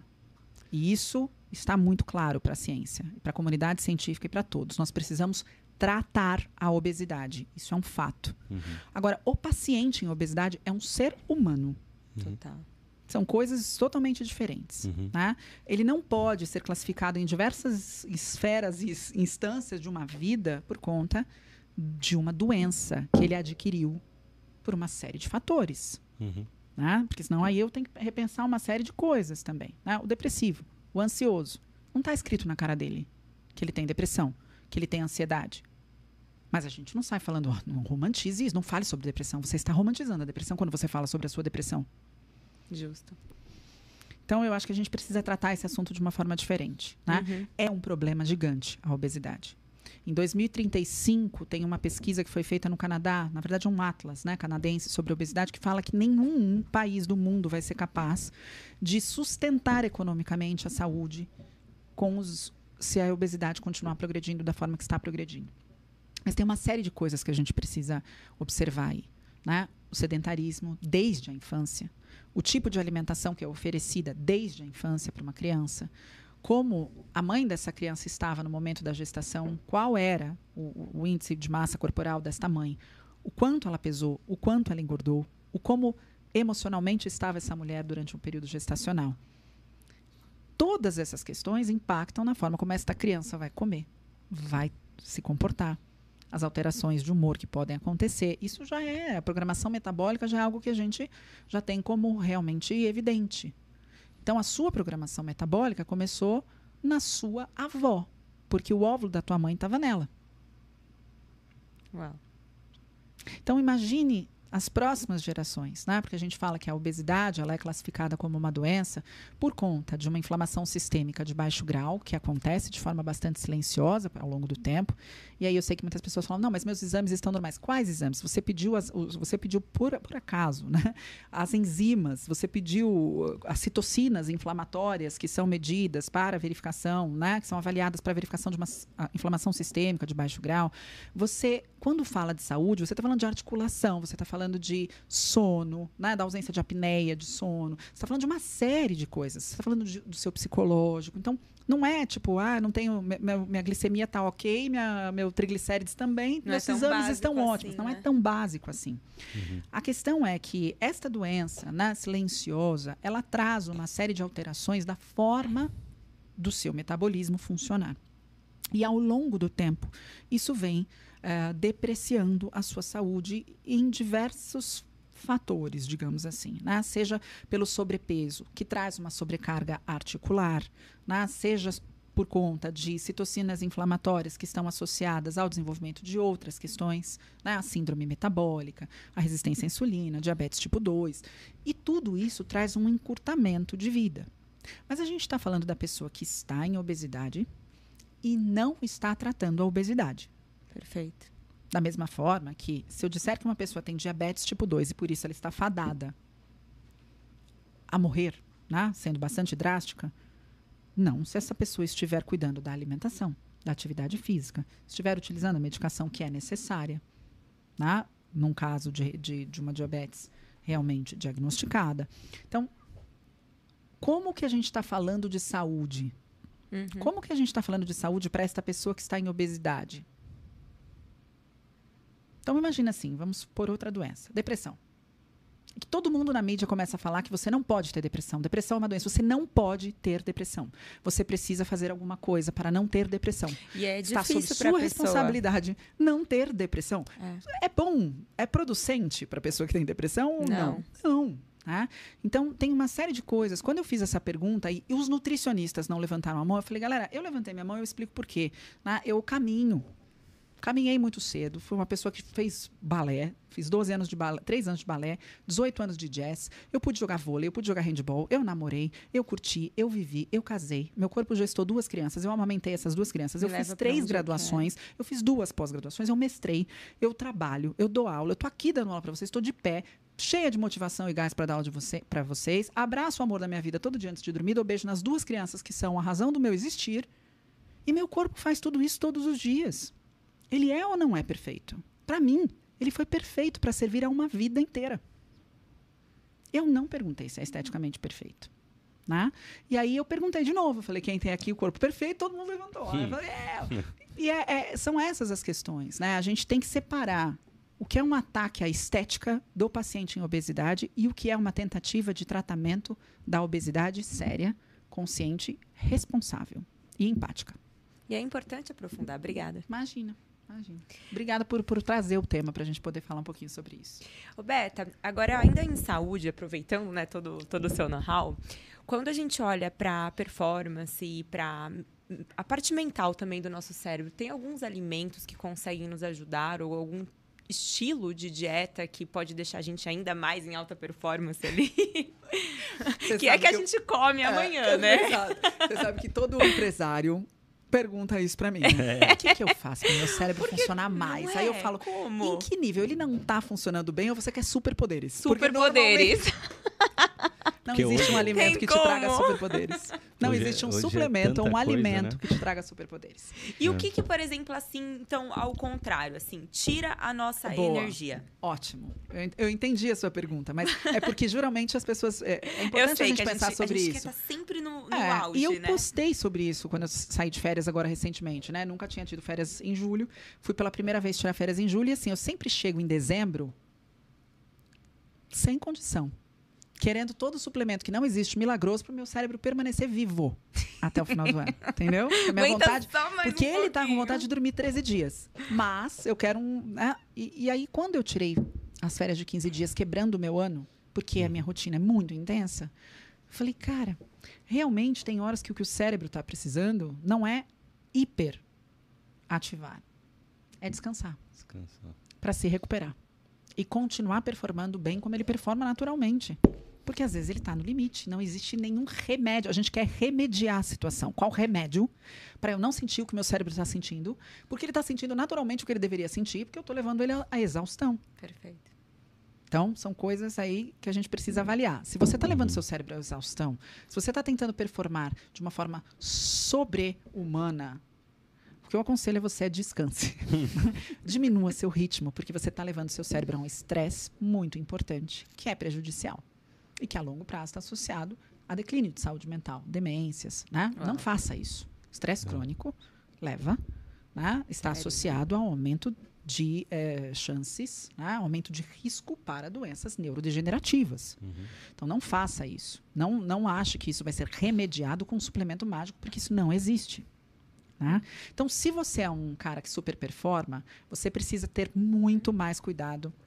Água, a minha também já fiz isso. Muito mais cuidado com a sua alimentação. Tá. Porque o seu cérebro depende de nutrientes para funcionar. Né? A pessoa engravida, e a primeira coisa que um obstetra faz, né, além de verificar todos os exames e tudo mais, é falar: olha, você vai precisar entrar com uma suplementação para o desenvolvimento neurocognitivo da criança, para formação de tubo neural. né? O seu cérebro está em você está formando o cérebro de alguém. Você nem brinca, você toma esse suplemento porque você sabe que aqueles micronutrientes são essenciais para a formação. A dica que eu dou para vocês é: seu cérebro não acaba de se formar quando você nasce. Ele está em franco desenvolvimento até os 30 anos de idade. E ele depende desses Uau. nutrientes forever para funcionar. Tá? Uhum. E quando você já está na senescência, ele depende de mais nutrientes ainda, porque ele está num estado já de neurodegeneração.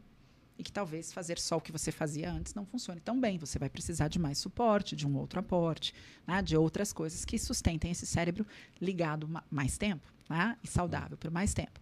Então, se você é uma pessoa que quer super performar, se alimente muito bem. E o que é uma boa alimentação? É uma alimentação, especialmente, né, falando de uma forma geral, porque eu estou falando de uma Claro. forma geral aqui, existem necessidades individuais que devem ser atendidas individualmente em consulta. Mas, de forma geral, você precisa de uma alimentação diversificada. Porque você precisa acessar todos esses nutrientes que, de certa forma, o seu cérebro também precisa. Ele não precisa de um, não existe um componente. Eu tenho vários, né? Eu tenho complexo B, eu tenho vitamina C, né? eu tenho ah, macronutrientes essenciais, né? O ômega 3 é Ômega um 3. macronutriente essencial, se eu não como, eu não tenho. E ele é componente do cérebro. né? Então, se você não acessa boas fontes né, de ômega 3, né, como peixes, por exemplo, você precisa avaliar junto ao profissional de saúde que te acompanha se você precisa de uma suplementação, porque você tem uma necessidade diária de ingestão, seu cérebro depende disso. E se você não consumir, seu corpo não produz. Você depende de outros macroproteína, você depende de proteína, tudo que é com, tudo que é nosso tecido, a gente é feito de proteína. Então, se você é feito de proteína, se o seu neurônio é uma proteína, você precisa de uma ingestão proteica adequada. Seu sistema imunológico é proteico. As células do sistema imunológico são proteínas. Você depende de. Então, percebe? Como que eu vou te dar numa cápsula? Eu vou te pôr tudo numa cápsula falar: Isso aqui como. tem tudo que você precisa, porque é tudo. Ninguém conseguiu isolar e falou: Isso aqui resolve o cérebro. Você hiperperforma num nível. E ainda, E o né? Benvance, né? Tô brincando. E, e ainda assim, você está falando de uma medicação que não é benéfica para quem não depende de uma medicação. Se você não tem um problema que dependa do Venvance e utiliza o Venvance, você está causando um prejuízo ao seu cérebro e não um benefício. Né? Então, imagine o quanto as pessoas buscam essa solução mágica quando a gente tem exemplos muito simples, a gente não precisa nem acessar profundamente né, a ciência. Se quando uma mulher está gestando, ela é atendida em todos os micronutrientes essenciais e a alimentação é algo que não está sob discussão, você precisa consumir para construir aquilo. E se nós continuamos em construção, incluindo nosso cérebro, a alimentação é essencial para um cérebro que funcione. Além disso, o seu estilo de vida também. Porque eu posso me alimentar maravilhosamente bem, entregar ao meu cérebro todos os nutrientes necessários para que ele construa neurônios, sinapses, enfim. Mas se eu tiver um estilo de vida em que eu não consigo manejar o estresse do meu dia a dia, eu coloco o meu cérebro sob, uma, sobre um sob um estresse que também é prejudicial. Né? Então, eu não super performo numa situação de estresse crônico. Eu não super performo se eu não dormir. Porque eu preciso colar memória muito. à noite. né? Então, à noite eu tenho uma série de regulações que são feitas, incluindo regulações eh, em sistema nervoso central. Uma delas é a memória. né? Eu preciso dormir para que a minha memória seja consolidada. Ah, além de outras questões. O né? conseguiu resolver a questão com o sono Sim, dele? sim. É? Como? Ele procurou um profissional. Entendi. Você vai procurar um profissional, né? Não é Às vezes que a gente está combinando. Não existe comida que faça dormir mais. Obviamente, você pode é, acessar a higiene do sono, mas você imagina Uhum. que é um cara que trabalhou com plantão durante anos e anos da vida dele, que aprendeu a dormir assim, ó, meia hora, depois acordar e fazer alguma coisa. Então, ele tem um sono Sim, leve, Lu. interco- intercortado, e ele já tem cara- a característica, né, de, ah, eu acordo muito cedo porque eu tenho que treinar, eu tenho que, não sei o que ter... Só que ele se viu numa situação que começou a trazer prejuízos sérios de saúde. E aí, ele falou, não dá. Eu falo para as pessoas né, que elas precisam ser saudáveis, E eu preciso minimamente seguir esse exemplo. Uhum. E muitas vezes, quando existe já uma cronicidade desse processo, né, se é uma insônia mesmo, eh, e não simplesmente uma ausência de um comportamento que te leve a uma boa noite de sono, e no caso dele já era um caso de insônia mesmo, você precisa de um tratamento tá? para que essa insônia possa ser resolvida. Uhum. Além de, obviamente, criar hábitos Bons, né? contribuam para que o seu sono possa se estabelecer. Uhum. Mas é, hoje, quando a gente fala de cérebro e de hiperperformance, é um dos pontos que eu não toquei aqui, além de uma boa alimentação, além dessa questão do sono, né? Um dos pontos que vem se- tem sido muito estudado, tem um pesquisador muito incrível que estuda muito sobre isso, que é o Felipe Chu.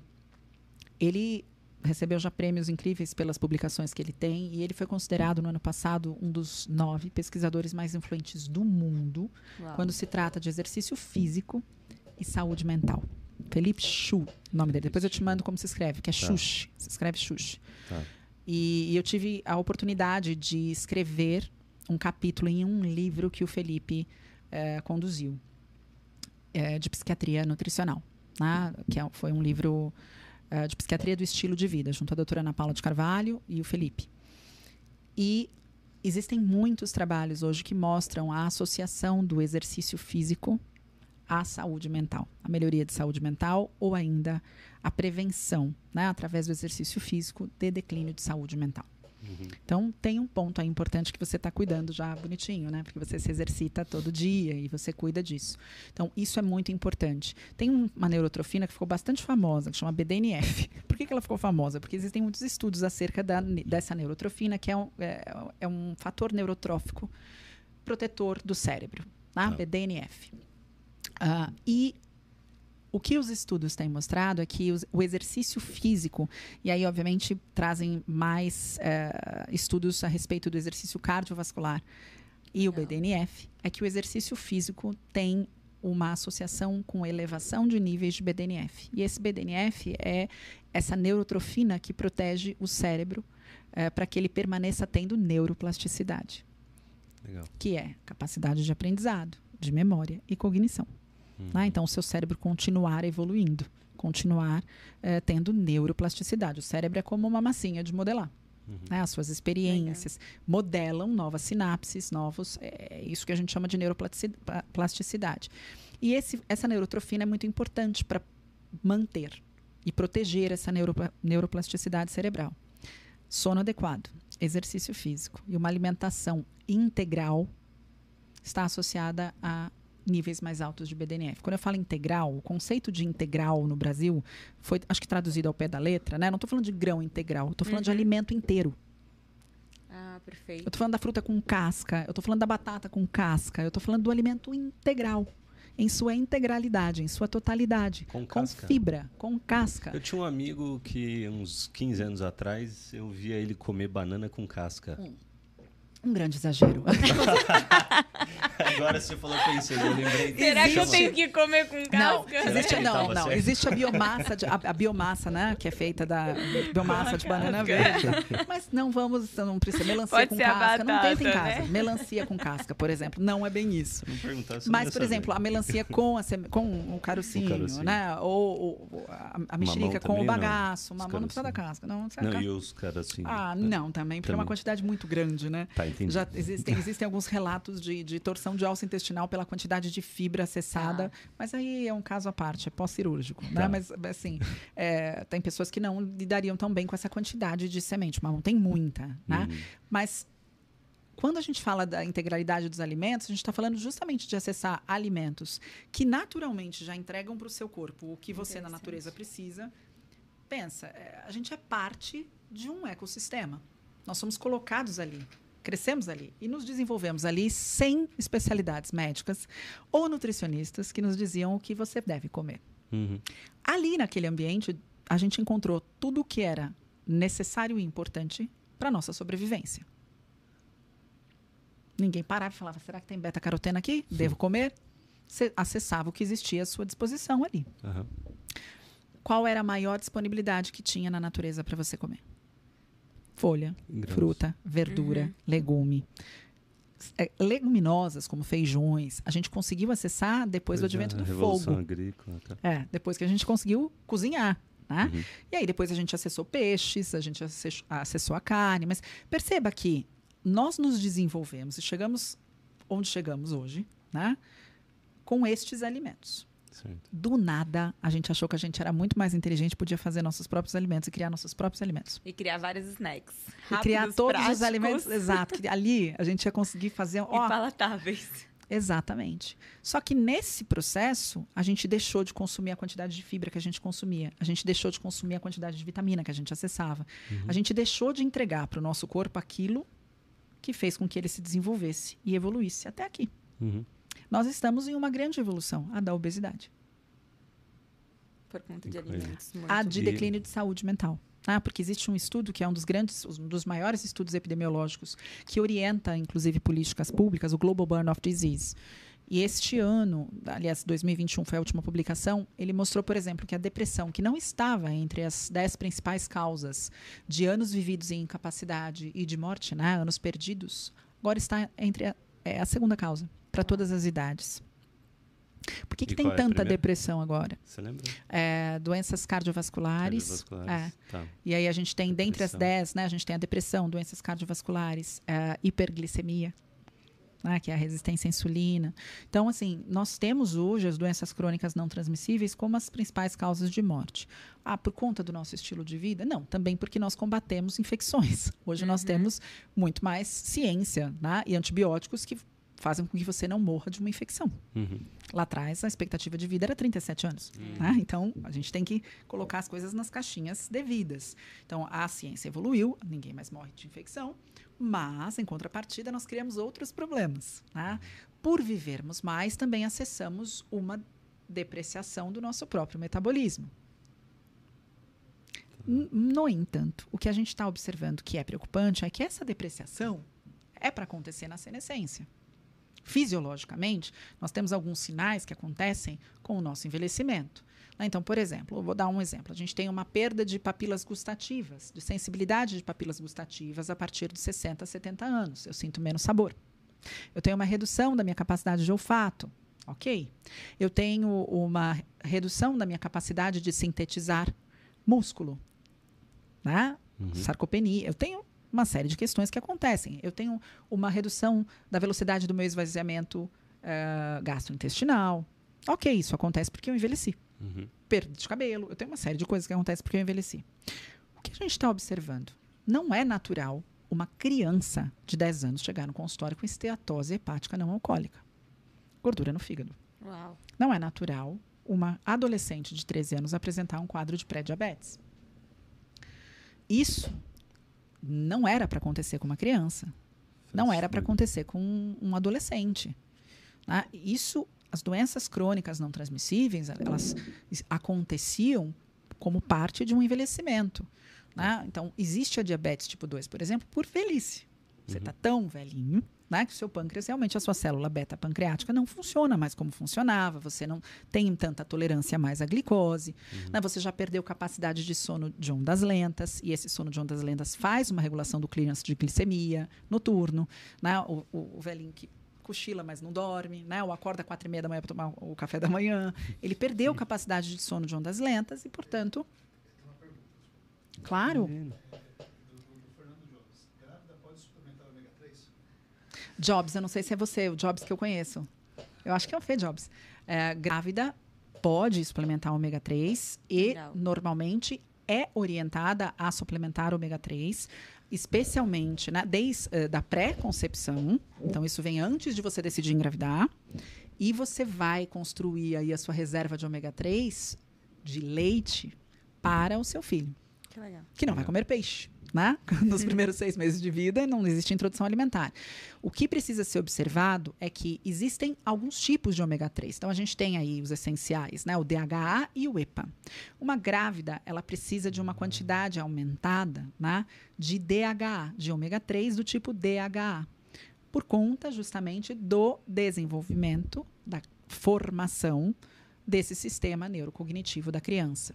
É essencial durante toda a gestação que ela ou né, tenha uma ingestão adequada via alimentação, ou que ela receba a suplementação. E aí quem vai avaliar isso é o profissional que te acompanha. Se você realmente faz uma ingestão adequada, se você não fizer, nenhum profissional de saúde vai te deixar em risco. Ele vai te suplementar em DH. Ô, Roberta, você, tanto você quanto o, o Paulo, né, sendo profissionais aí da, da saúde, é, curiosidade, Uhum. que tipo de suplemento não falta na rotina de vocês? Eu sei que você tem o trabalho com a Pura Vida, eu tenho marca de suplementação também Uhum. e, e sou defensor, né? Acredito que em muitos casos eles, eles ajudam, eles são, eles são importantes. Quais, na, na tua opinião, são. Você falou do ômega 3, o que mais faz parte da rotina de vocês? Ó, nossa, fui eu que fiz isso, gente? Não sei, eu olhei assim. É uma coisa bastante importante. É, eu trabalho como speaker de duas empresas de suplementação. Qual é o meu trabalho nessa empresa? Justamente trazer embasamento científico para o desenvolvimento dos produtos e levar conhecimento a respeito de saúde e alimentação à população. E não de suplementação necessariamente. Tá. Te falo por quê. Como profissional da saúde, eu posso, né, obviamente, trabalhar na indústria de suplementos, na indústria de alimentos. E ainda bem. Né? Se não for um nutricionista trabalhando nessas áreas, quem Seria, vai né? ser? Né? Então, Uhum. eu posso e quero cada vez mais que essas empresas contratem profissionais para tal. Uhum. No entanto, eh, eu tenho uma responsabilidade como profissional de jamais indicar produtos Tá. de uma forma desmedida publicamente. Ah, é? Tá. Primeiro, primeiro porque seria um conflito de interesses gigante. Uhum. Segundo, porque nem- o- o- quando eu, profissional da saúde, falo o meu suplemento que não falta é esse, as pessoas falam, se ela é profissional da saúde e ela toma esse suplemento, eu vou comprar para tomar também. E não necessariamente ela precisa e isso não seria adequado para ela. Entendi. Então, existe uma responsabilidade muito grande, Uhum. ética, da minha parte, Tá. de não trazer isso de uma forma generalizada. Entendi. Ah, tome isso, tome aquilo. Existem diretrizes que eu posso falar abertamente, como, por exemplo, o ômega 3. É uma diretriz, Uhum. né? Uhum. Que a gestante que não consome fontes de ômega 3 deve ser suplementada em ômega 3 ao longo de toda a gestação e amamentação, Entendi. lactação. Existem outras diretrizes, né? como, por exemplo, todo vegetariano, todo vegetariano estrito, né? que só se alimenta de vegetais, deve fazer suplementação diária de B12 Uhum. porque ela só é encontrada em fontes de origem animal. Uhum. né? Então, isso é uma diretriz. Entendi. Então, não seria um conflito de interesse eu dizer, se você é vegetariano, suplemente B12. Ou ainda, se você está gestando, suplemente metilfolato, suplemente é, ômega 3. Agora, quando eu, como profissional de saúde, falo, o suplemento que não falta na minha casa é esse, eu indiretamente induzo pessoas a falar, então é esse que eu vou comprar. Entendi. E eu não poderia fazer isso como profissional da saúde. Tá. Então, acho que eh, é importante, até porque se você tem uma alimentação adequada, a base da saúde é a alimentação adequada. Aham. né? Então, eu, por exemplo, eu tenho uma alimentação que me atende em diversidade e quantidade. Eu não precisaria suplementar proteína, Tá. porque eu me atendo em 2 gramas de proteína, por exemplo, por quilograma do meu peso, para as minhas atividades, para o que eu faço, para o que eu tenho de objetivo, é Legal. mais do que essencial. Legal. Eu não precisaria usar um suplemento proteico. Entendi. Eu uso. Uso. Quando? Quando no meu dia a dia eu não consigo atender essa necessidade. Entendi. Mas não quer dizer que isso não falta. Tem dia que eu nem vejo ele, porque ele pode faltar, porque eu Tá. tenho a comida. Tá. Então a coisa mais eh, adequada de eu deixar como instrução é: você pode ter o suplemento que for. Pode ser o mais bem falado, o mais queridinho de todas as blogueiras. Se você não tem a casa feita, não adianta enfiar um quadro na parede que não existe. Alimentação é, uma, é a parede de cimento que você está levantando. Tá. Suplementação é o quadro que você vai pregar na parede. Tá. Se você não levanta uma parede, não compre o quadro. Boa. Entende? Então, a primeira coisa que você tem que fazer é cuidar da sua alimentação. Uhum. Uma profissional da saúde vai sentar com você e falar: me fala o que você come. E ela vai pegar esse recordatório alimentar e vai calcular o que você está fazendo e vai dizer: ó, deixa eu te mostrar. Tá faltando um pouco disso aqui. Você consegue colocar alimento? Se você não consegue, é viável a gente pensar numa suplementação. Tá. Se você consegue se alimentar, é melhor do que uma suplementação. É mais eficiente que uma suplementação. Perfeito. Entende? Então, você não consegue comer peixe? Talvez você precise suplementar. Você consegue comer peixe? Talvez você não precise. Perfeito. Ah, então, eh, E, e, e, às vezes eu fico numa saia justa, porque a resposta que as pessoas querem é: não, me dá o suplemento. E realmente, eu não estaria te ajudando se eu te desse simplesmente o nome de um suplemento. Eu estaria te porque confundindo. talvez não vai servir para ela. Né? E eu estaria te confundindo, sabe? E, é. fazendo você gastar um dinheiro que seria ineficiente. Tá? Gaste tá. seu dinheiro primeiro na feira. Tá.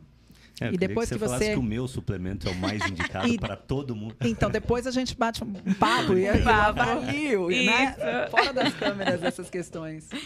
O quê? É, claro. É. Qual a melhor forma de suplementar cobre?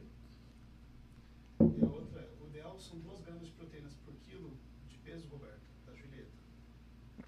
Não, ó, eu vou, eu vou falar sobre a melhor forma de suplementar cobre é você primeiro verificando a sua necessidade disso. Por qual razão você quer suplementar cobre e ter acesso a um médico que faça essa suplementação de forma adequada. Esse é o primeiro ponto. Com relação à proteína, não é ideal 2 gramas de proteína por quilograma de peso. A verdade é que você precisa entender qual é a necessidade. Quando a gente fala de macronutrientes, e a gente pode falar de diretrizes, o que, que a gente tem como diretriz? Né? Nós precisamos aí de uma quantidade mínima de proteína para nos suprir em todas as necessidades. Então, quando a gente fala de necessidade proteica, a literatura, e a gente tem diversas diretrizes, começa aí em 0,7 a 15% do valor energético total da sua alimentação. Tá? É, minimamente. Aí a gente está falando de hipertrofia, a gente vai para 2 é, em determinados casos, atletas, a gente pode chegar, tem diretrizes que chegam até 2,5, 3. Então, tem uma série de é, ranges que a gente tem para de atender aí su, esse macronutriente. Quando a gente fala também de proteína por quilograma de peso, entenda, isso nem funciona para todo mundo. Porque quando eu falo de 2 gramas de proteína por quilograma de peso, eu não estou falando, eu estou falando do meu peso dentro do parâmetro de adequação. Uma pessoa que pese, por exemplo, 120 quilos e que tem ali um percentual de gordura alto, eu não vou suplementar 2 gramas de proteína por quilograma de peso. Porque se eu fizer isso, eu vou estar indicando, entregando uma dieta provavelmente hipercalórica uhum. para uma pessoa que não tem esse intuito né, uhum. de, uhum. de, ter ganho uhum. de peso. Então, é, o que você precisa observar é: o ideal é que você tenha um consumo proteico adequado, que fique em torno né, de minimamente um grama de proteína por quilograma do seu peso, minimamente, é, e que nós estejamos falando de um peso dentro de um parâmetro de adequação de índice de massa corporal. Eu não estou falando do peso total. Então, se você está fora do peso é, considerado né, no range saudável, não é simplesmente fazer essa conta. Ainda assim, quando a gente fala de um grama de proteína por quilograma de peso, a gente tem que entender que a gente está falando do, da proteína e não do alimento. Então, em 100 gramas, por exemplo, de um bife, eu tenho 20 gramas de proteína. E existe também uma saturação de absorção. Não adianta você, ah, vou no meu café da manhã mais, botar. Mais, então, se eu, eu peso 60, eu vou pôr aí 60 gramas de proteína no meu café da manhã, bati e estou livre. Não, porque você não vai absorver essas 60 gramas de proteína. Então, você precisa fracionar. Então, a nutrição, ela é muito complexa. Se as pessoas entendessem e pudessem acessar a complexidade do que é a nutrição, elas jamais pegariam uma dieta da internet para seguir. Mas nunca na vida elas acessariam. Tem alguém balançando uma cabeça aqui. Elas nunca na vida acessariam. Porque você sabe qual é o problema? Você começar a fazer as coisas assim, patinando, pegando uma dica de. Ah, cobre suplementa assim. Proteína é tantos gramas por quilograma de peso. Se você pega um negócio assim, e todo o restante, sabe? E todo o resto. Para a gente ter. E, e o impacto não vai acontecer amanhã. Você não vai nem associar com a sua alimentação. Aliás, você nem vai culpá-la, né? Você não, vai achar outro culpado, achar que é outra né? coisa, mas jamais porque você fez aquela dieta ou restringiu aquilo. Você vai demorar para entender que o seu padrão alimentar ao longo do tempo te trouxe aí algum prejuízo. Uhum, porque uhum. eu não tenho é, nem como fazer uma relação. O nosso corpo ele vai se defendendo o quanto ele pode, ele vai se consumindo também o quanto ele pode, uhum. né? até vir a ser um problema. E eu tenho uh, uma questão, quando eu falo da alimentação, que, que é uma questão minha, né? Que eu me pergunto o tempo inteiro. Até quando, até quando as pessoas vão tratar a alimentação de uma forma tão reducionista? Ah, tira tudo, corta tudo, né? E o reducionismo é assim, ó. A, a nutrição virou micronutrientes, macronutrientes e caloria. É isso. Isso não é nutrição. Eu tenho, na faculdade de nutrição, seis meses de técnica dietética e prescrição dietética. Seis meses. São quatro anos de graduação. Então. Então, é muito, muito complexo, sabe? Legal. Legal. É, É, vou a só gente tem umas- contextualizar, acho que a gente Tá. vai para as últimas perguntas até também aí, né? Em respeito ao seu tempo, Imagina. porque se deixar, o assunto é denso, você está Ah. trazendo ele de uma maneira é, profunda e necessária. Acho que tem muitas coisas que ficam na superficialidade, né? E a Então, gente gosta sim. muito. E a né? gente gosta muito do assunto também. Eu também. É. Como vocês podem notar. Eu Você falei que eu tinha ama. gostado da brincadeira. É. É, a gente queria perguntar um pouco sobre mercado, né? Então, você está na frente também como speaker, como consultora de algumas empresas do ramo de alimentação e de nutrição. O que, que você acredita de tendências, assim, para o futuro ou para novas marcas darem certo e marcas que já dão certo continuarem dando certo, Clean né? label.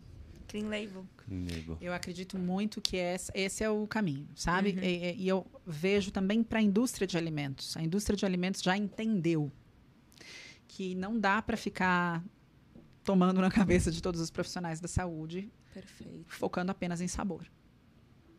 Ela já entendeu.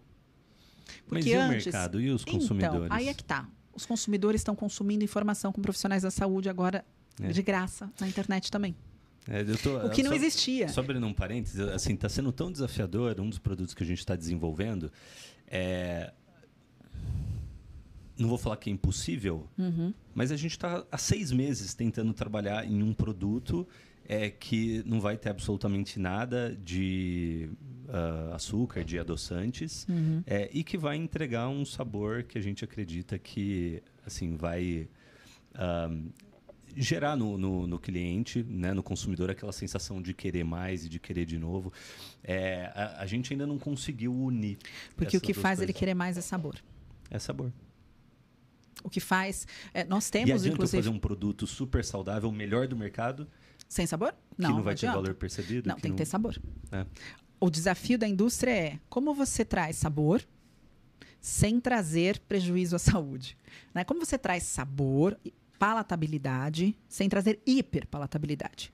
Como você traz gosto bom sem ser ah, algo lotado de açúcar, ou de adoçante, ou de sal, ou de.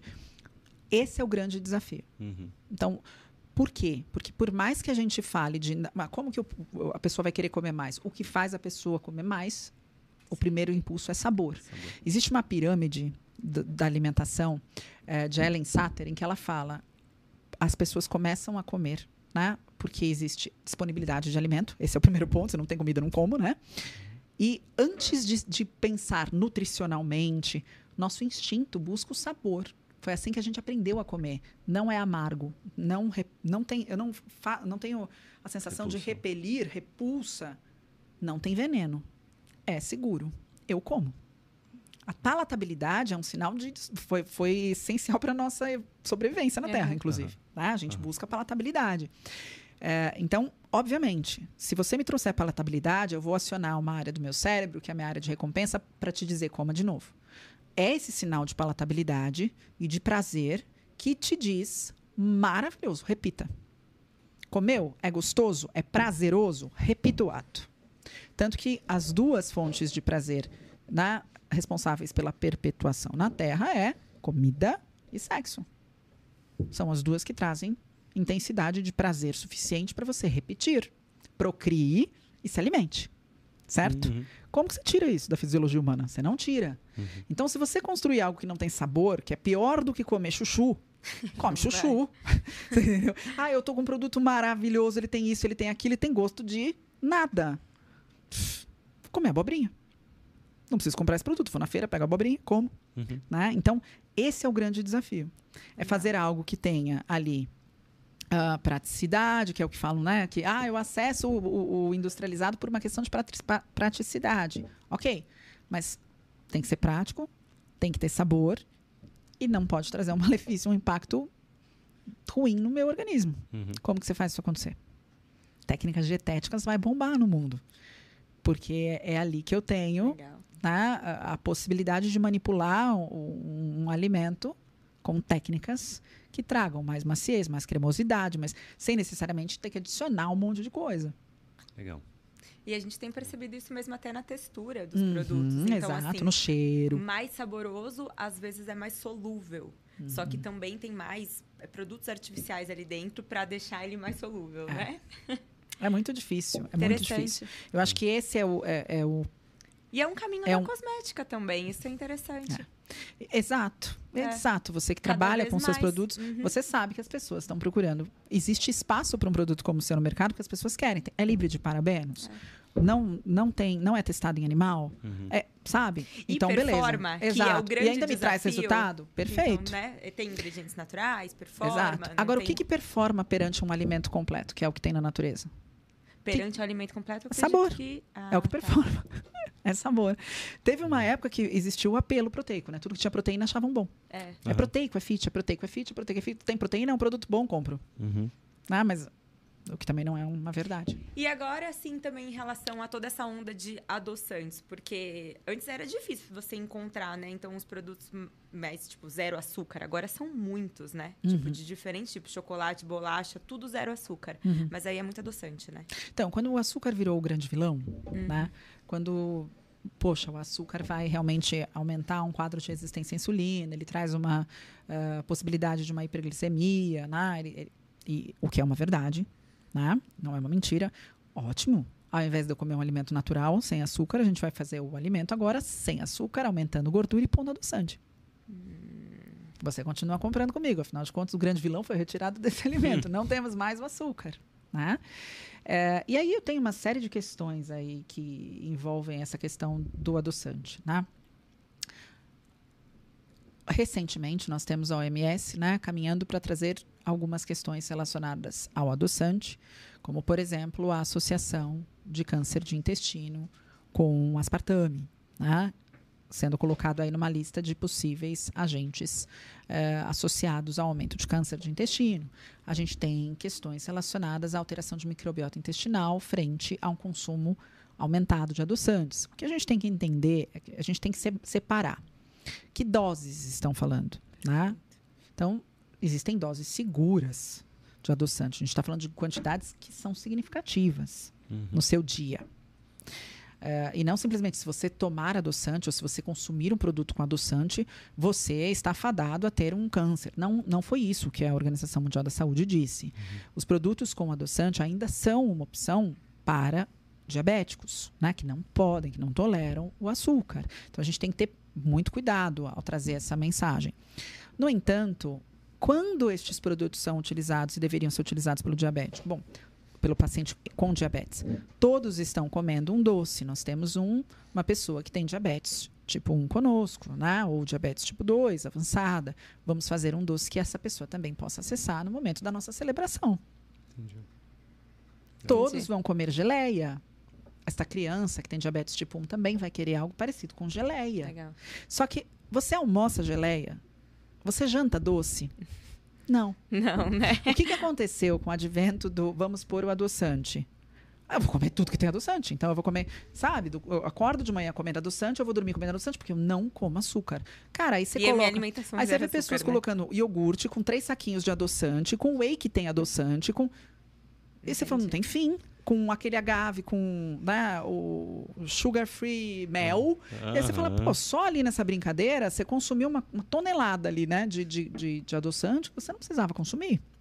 Aí, ah, eu não como açúcar, então aqui, depois do almoço, eu como esse docinho fit, adoçado com, sabe? E aí eu tomo meu cafezinho e ponho seis gotas de adoçante. E aí eu tomo o meu refrigerante adoçado com adoçante. Quando você vai somando tudo isso ao longo de anos, identifica-se que isso é um problema. Né? Mas a gente precisa saber ler o que está escrito nos artigos. É um- uma bíblia. É. Saiu num dia, no dia seguinte a galera já estava na internet falando. Cara, deu tempo de ler a Bíblia, porque eu demorei um mês estudando os artigos que foram publicados ali. Um mês, olhando todos os artigos, vendo a metodologia, entendendo o que que era seguro, o que não era seguro. A galera tava falando sobre isso no dia seguinte na internet. Talvez uma preocupação de quem fala mais rápido, né? É, Mas não do falar tipo, engajar, né? né? Acho que vou fechar. Tá, pode Sei ser. que as dá. Pode, claro, vamos lá imagina. Pra encerrar. Preocupada aqui com ela. São de duas pessoas. Tá. A primeira é, durante sua carreira, como ter coragem de falar e Ter coragem de falar? é, se, se- se você tem medo de rejeição complicam de pessoas. Se eu tivesse, eu tava na lama. E a outra é, é, fiquei curioso para saber como você escolhe as pessoas que fazem parte da sua equipe. São competências profissionais ou os pontos que você leva em consideração? Uau. Boas perguntas, É. não? Pessoalzinho bom aí nesse chat, hein? Hum. Olha só. É, A pessoa que fez essa pergunta até citou que tá lendo o seu livro. o diariamente? Ah, inclusive. E vamos fechar Ah. com ele. Aliás, a, a Beta trouxe aqui, gente, cinco, Cinco. livros que, né, você vai assinar pra gente presentear aqui a comunidade. Depois a gente faz esse sorteio. Eu sou leitora do seu livro todos os dias, né? É. Que Pela manhã. Eu vejo, eu vejo ela lendo e fazendo uma anotaçãozinha. Uma Viu? por E dia. eu não mostrei Que o livro pra ele ainda, eu faço a anotaçãozinha. E É. até uma curiosidade, eu sinto duas coisas lendo o seu livro. Alguns dias ele é reflexivo pra mim, Uhum. e alguns dias eu sinto, ela falou pra mim isso aqui. Ainda bem, porque eu escrevi muito. Mas você sabe o que acontece? Quando eu tive que responder essas perguntas, né, que foi o desafio que eu e o Bruno Falcão a gente se colocou, foi um mergulho em mim mesma. É, ele eu é não pro- tenho todas é essas muito respostas legal. de prontidão. Eu precisei buscar em mim essas respostas. Eu sou ser humano, como você. É. Né? Muito do que tem aí dentro, tem aqui dentro. Nós somos seres humanos. E muitos dos nossos desafios, principalmente aquilo que nos traz medo, aquilo que nos deixou triste, aquilo, a gente não divide aqui, nesse lugar onde todos têm que brilhar e ser incrível. A gente divide muito mais assim, né? E só passando por tudo isso que eu pude escrever sobre isso de alguma forma, né? Porque ao acessar esse meu medo, ao acessar essa minha dificuldade, eu precisei buscar ferramenta para enfrentar esse desafio. E eu fui buscar quem já tinha enfrentado, né? As pessoas que escrevem, que falam sobre isso, referências para mim. Foi isso. Esse livro saiu lágrimas na escrita desse livro. Imagino. meu Legal. Deus, foi, pra foi, quem foi não difícil. conhece, ó, então, ó, diariamente, vocês podem conhecer já aqui no Made in Brasil. A gente vai sortear cinco assinados. Então, é um baita presente. Depois a gente deixa aqui o, o link e quem. Vamos fazer quem mais comentar, né? No vídeo, quem Olha, compartilhar. Vamos fazer o melhor, os melhores comentários. Melhores comentários. invés de Perfeito. quem mais comentar. Perfeito. E agora eu vou responder a pergunta de vocês, né? Aí do chat. Então a primeira pergunta foi a rejeição, eh, o medo da rejeição, Tá. das críticas e como que eu, que eu tive coragem de falar em público, né? Eu te aconselho ler um livro de uma pessoa que sabe muito mais disso do que eu. Né? Eu fiz de uma forma bastante inst- instintiva. Mas existem pessoas que estudam sobre esse assunto e que escrevem sobre esse assunto. O nome desta pessoa, desta doutora na área, é Brené Brown. E ela escreve sobre vulnerabilidade e a coragem de ser imperfeito. E a obra dela, quando eu comecei a ler, eu falei: Meu Deus, essa mulher falava com a minha cabeça. Vozes da minha cabeça tinham o nome dessa mulher quando eu era pequena. É, então, a primeira coisa, né? Eu sempre gostei muito de falar. Então, isso é um ponto, acho que deu para perceber, né? Que eu gosto muito de falar. E, n- desde muito nova, quando a professora perguntava quem quer apresentar o trabalho, eu era chata da turma. Eu, por favor, me escolhe. Eu era essa pessoa. Então, eu pratiquei muito falar e falar em público. E eu gostava bastante de estudar, e eu gostava de estudar em grupo. Então, eu gostava de juntar minhas amiguinhas para estudar em casa. Porque eu percebi que quando eu ensinava, eu aprendia mais. Então, uma coisa era estudar sozinha, mas quando eu ficava falando para alguém aprender e tinha que falar de diversas formas diferentes até todo mundo entender, eu aprendia muito mais. O que, que isso fez comigo de uma forma que eu não percebi, mas no final das contas, quando eu paro para refletir sobre isso, eu falo, putz, isso foi um ponto importante. Eu, de certa forma, já me expunha ali num grupo pequeno. Quando eu tinha que apresentar um trabalho na sala de aula, tinha aquele grupo que já tinha me visto fazer isso 30 vezes estudando com eles, e mais uma galerinha. Tava de boa, né? Tava de boa. Né? Eu, eu só ia fazer o que eu já fazia em casa, na mesa da casa. Então, tava de boa. A segunda coisa desse processo de, de, de falar, né? Eu, obviamente, por falar mais e falar muito, eu fui criticada muito cedo. Eu tive que lidar com. é, não gosto da forma que você fala muito cedo. Do nossa, que preguiça dela, muito cedo. Eu tive que lidar com os olhares de. muito cedo. Tá. Porque eu enfrentei isso muito cedo. Entendi. E tudo que a gente enfrenta várias vezes, a gente começa a ficar boa nisso. Então, a verdade é que, óbvio, eu sou humana. Eu não fico feliz quando eu desagrado. Ou quando alguém vem explicitamente me atacar pelo simples fato de querer atacar alguém. Porque isso a gente sabe que acontece. Hoje a rede social se transformou nesse lugar. A gente fala para inúmeras pessoas e todas elas têm voz. Né? As que são educadas, as que não tanto. E eu entendo. Né? A gente vive nessa população. é essa a nossa condição. Então, muitas vezes, é, eu leio comentários de pessoas que só querem tentar me ofender.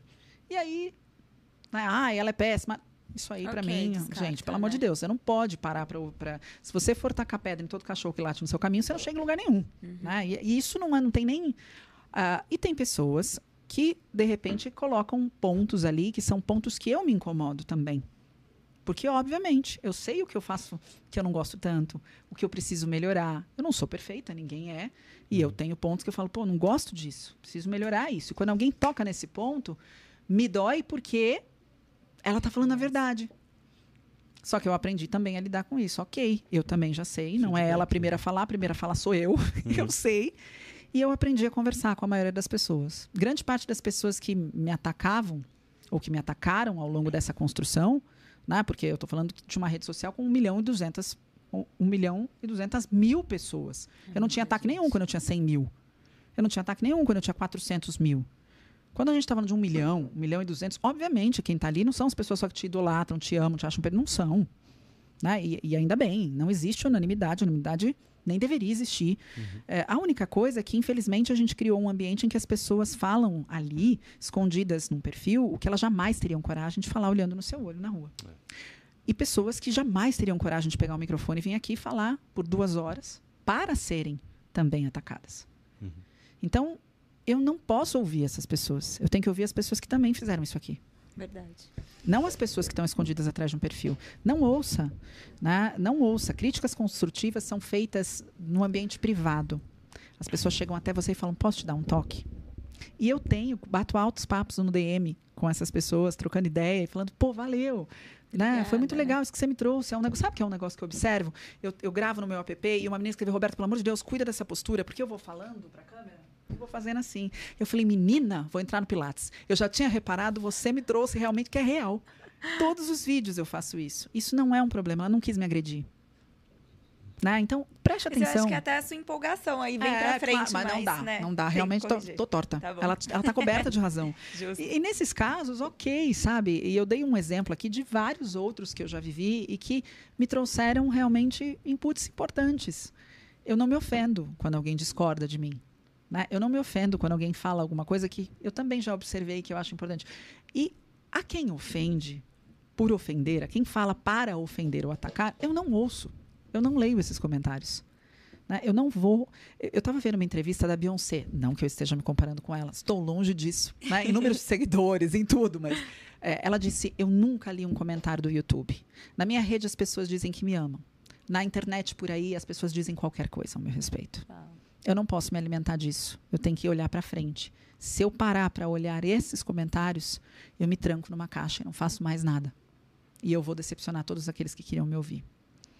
Então, é um exercício diário. Obviamente, tem coisa que é maldosa, né? Que, por mais que você fale, não, não, não, isso não é meu, isso não é meu, isso é da pessoa, isso não é meu, você fala, cara, que vontade de dar um gritão. Aí você respira e fala, não, porque eu preciso dar o exemplo do que é educação aqui nessa rede. Você bloqueia e tira do seu quintal. Né? Você não deixa entrar na sua casa quem faz isso. Eu não deixo entrar em casa Verdade. nenhuma minha quem faz isso. Então, faça isso, pratique isso. A outra pergunta foi? Ah, sobre contratação. Ah, a contratação. Competência, Competência técnica. skill. competência técnica e soft skills, né? habilidades intransferíveis que são habilidades humanas, comportamentais. Então, eh, eu não contrato por arroba, né? Eu tenho mais de sete nutricionistas comigo. Me digam aí o arroba dessas pessoas. É relevante isso para mim. Eh, no entanto, eu preciso de pessoas que tecnicamente sejam boas no que fazem, que não parem de estudar, porque eu sei que isso foi o que me diferenciou. Isso, isso foi o que me trouxe onde eu cheguei. Foi estudar e eu continuo estudando uma hora por dia todos os dias da minha vida. E eu quero comigo quem queira fazer isso. Quem não quiser fazer isso, então tudo bem, é a forma de trabalhar, mas não no meu time. No meu time eu quero que todo mundo estude. Né? Então, pessoas que gostam de estudar e que me mostram que se aprofundam nos estudos, né? não ficam ali no raso. E pessoas que têm, têm ah, comportamentos que eu considero comportamentos valiosos, sabe? Características de caráter e valores mesmo que é muito difícil da gente ensinar. Técnica a gente ensina, né? Sistema de atendimento, eh, a forma a gente ensina. Agora tem algumas questões que não são ensináveis, assim, treináveis. Então as pessoas que hoje fazem parte da minha equipe ficaram ao meu lado de certa forma quase um ano antes de serem contratadas. Muito legal. Muito bom. Beta, muito obrigada. Imagina, que é De isso. verdade. Ah, Carol, depois do dia que ela esteve com você, voltou pra casa falando assim maravilhas a seu respeito. Ai. E, e aí ontem assistindo a entrevista com o Muzi, Agora ele vai, ele elogiou e vai nos zoar agora, Vai, né? eu entendi o que, que vocês tinham em comum. Porque o Muzi falou assim: é, as meninas falam duas línguas. Português e alto. Português e gritando. Aí eu falei, ah. Primeiro eu achei Toda da hora ele. Eu falei, segundo, eu falei, meu Deus, entendi por que, que vocês dois combinaram. Português e alto, é isso. Não, isso você não tá entendendo. A Tatá tava lá, né? A Tatá tava indo também? embora. Não, ela tava lá com a gente naquele dia. Ela tava Sim. indo embora, ela já sentou. Eu falei, ah, melhor sentar aqui. A gente já foi, já riu, já não sei o quê. É, e é isso. Porque, porque eu também sou mais, sou mais quieto, sou mais tímido, sou mais, né? Mais o perfil do, do, Do. Paulo. E do Paulo. E eu falei, puta, essas duas se combinam realmente.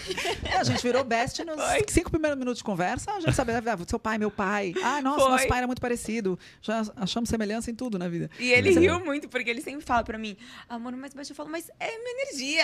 É, Às mas- vezes eu controlo, dependendo do vezes ambiente, eu falo, amor, mas... eu tô aqui do lado, amor. não precisa, eu não tô Mas lá eu na vou te portaria. contar uma coisa. Quando, quando eu, eu hoje, se você ver minhas irmãs, eu sou a que falo mais baixo. É. Porque eu, eu- o Paulo, 20 anos na minha vida, mais de 20 anos na minha vida. Eu entrava na sala dele, às vezes falava, amor, então, eu trouxe. Quando ele me respondia, eu falava, cara, tava gritando, total. tava gritando total. Porque a hora que vinha o tom da resposta, eu falava, eu berrei. Berrei real. E aí eu fui ajustando o tom. isso. Claro que eu nunca vou chegar. O Paulo ele fala assim, claro, a gente pode. Eu faço, hã? Não, entendeu? Não é? A Tatá sabe. A Tatá tá aprendendo. Não dá pra falar Que distância. engraçado. Não dá, você tem que chegar bem perto. É, mas eu descobri que eu, eu semitonava quando eu entrei na sala dele, ele me dava a resposta, falando, caraca, é muito Acho diferente a um tonalidade. alto. é, bem diferente essa tonalidade. Aí fui aprendendo a baixar um pouco. Mas já tem Legal. reparado também, às vezes eu me empolgo, quando você tá meio emocionada, vai o É. meu tom alto, entendeu? É, por favor, você ajusta aí os microfones, tá? O Dom foi o único que não, não atingiu um, um- O nível, máximo dele Exato. se aumenta, tá Ajusta, bom? pra parecer uma mentira isso que ele acabou de contar aqui, né? Justo. E, é, e muito legal conhecer tua história. Obrigada. É, Legal poder entender- falar sobre ela. Entender, né, como... Poxa, essa, essa força que você tem, essa, essa guerreira, né? Ah, confesso, não por mal, mas assim, eu, eu já tinha ouvido falar muito do Muse, acompanhava, até pela parte de, de academia e tal, fala de Sim, muita coisa que me sim. interessa, então eu já me conectava muito com ele. E aí, quando a Carol falou de você, eu pensei, bom, a mulher do Muse. Ah. E eu não fico triste que pensem e aí nisso, hoje cara. Casei olhei, eu muito falei- bem.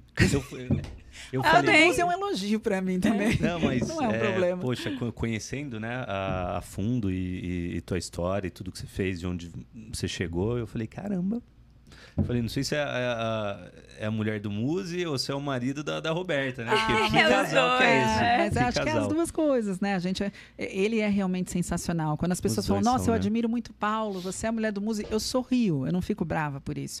Porque eu sou muito feliz por ser a mulher dele, ele, ele me faz muito feliz. Ele é um Uhum. homem que eu admiro muito. Então, quando as pessoas falam, eu admiro seu marido, eu falo, obrigada pela- pelo carinho que você tem com ele, porque é tudo que eu quero. Eu quero que ele seja amado e admirado pelas pessoas, porque é assim que eu sinto por ele também. Então, não fico, não fico triste quando você fala, você era a mulher do músico Legal. para poder estar do lado de uma pessoa assim há tantos anos, isso. né? Ser mulher do Muzi é, é um elogio para mim, porque ele é uma pessoa incrível e cobra não anda com sapo, né? É. É. o que eu penso. Então, o fato da gente estar junto há tantos Acho anos, que evolui junto, né? É. Constrói junto. exato.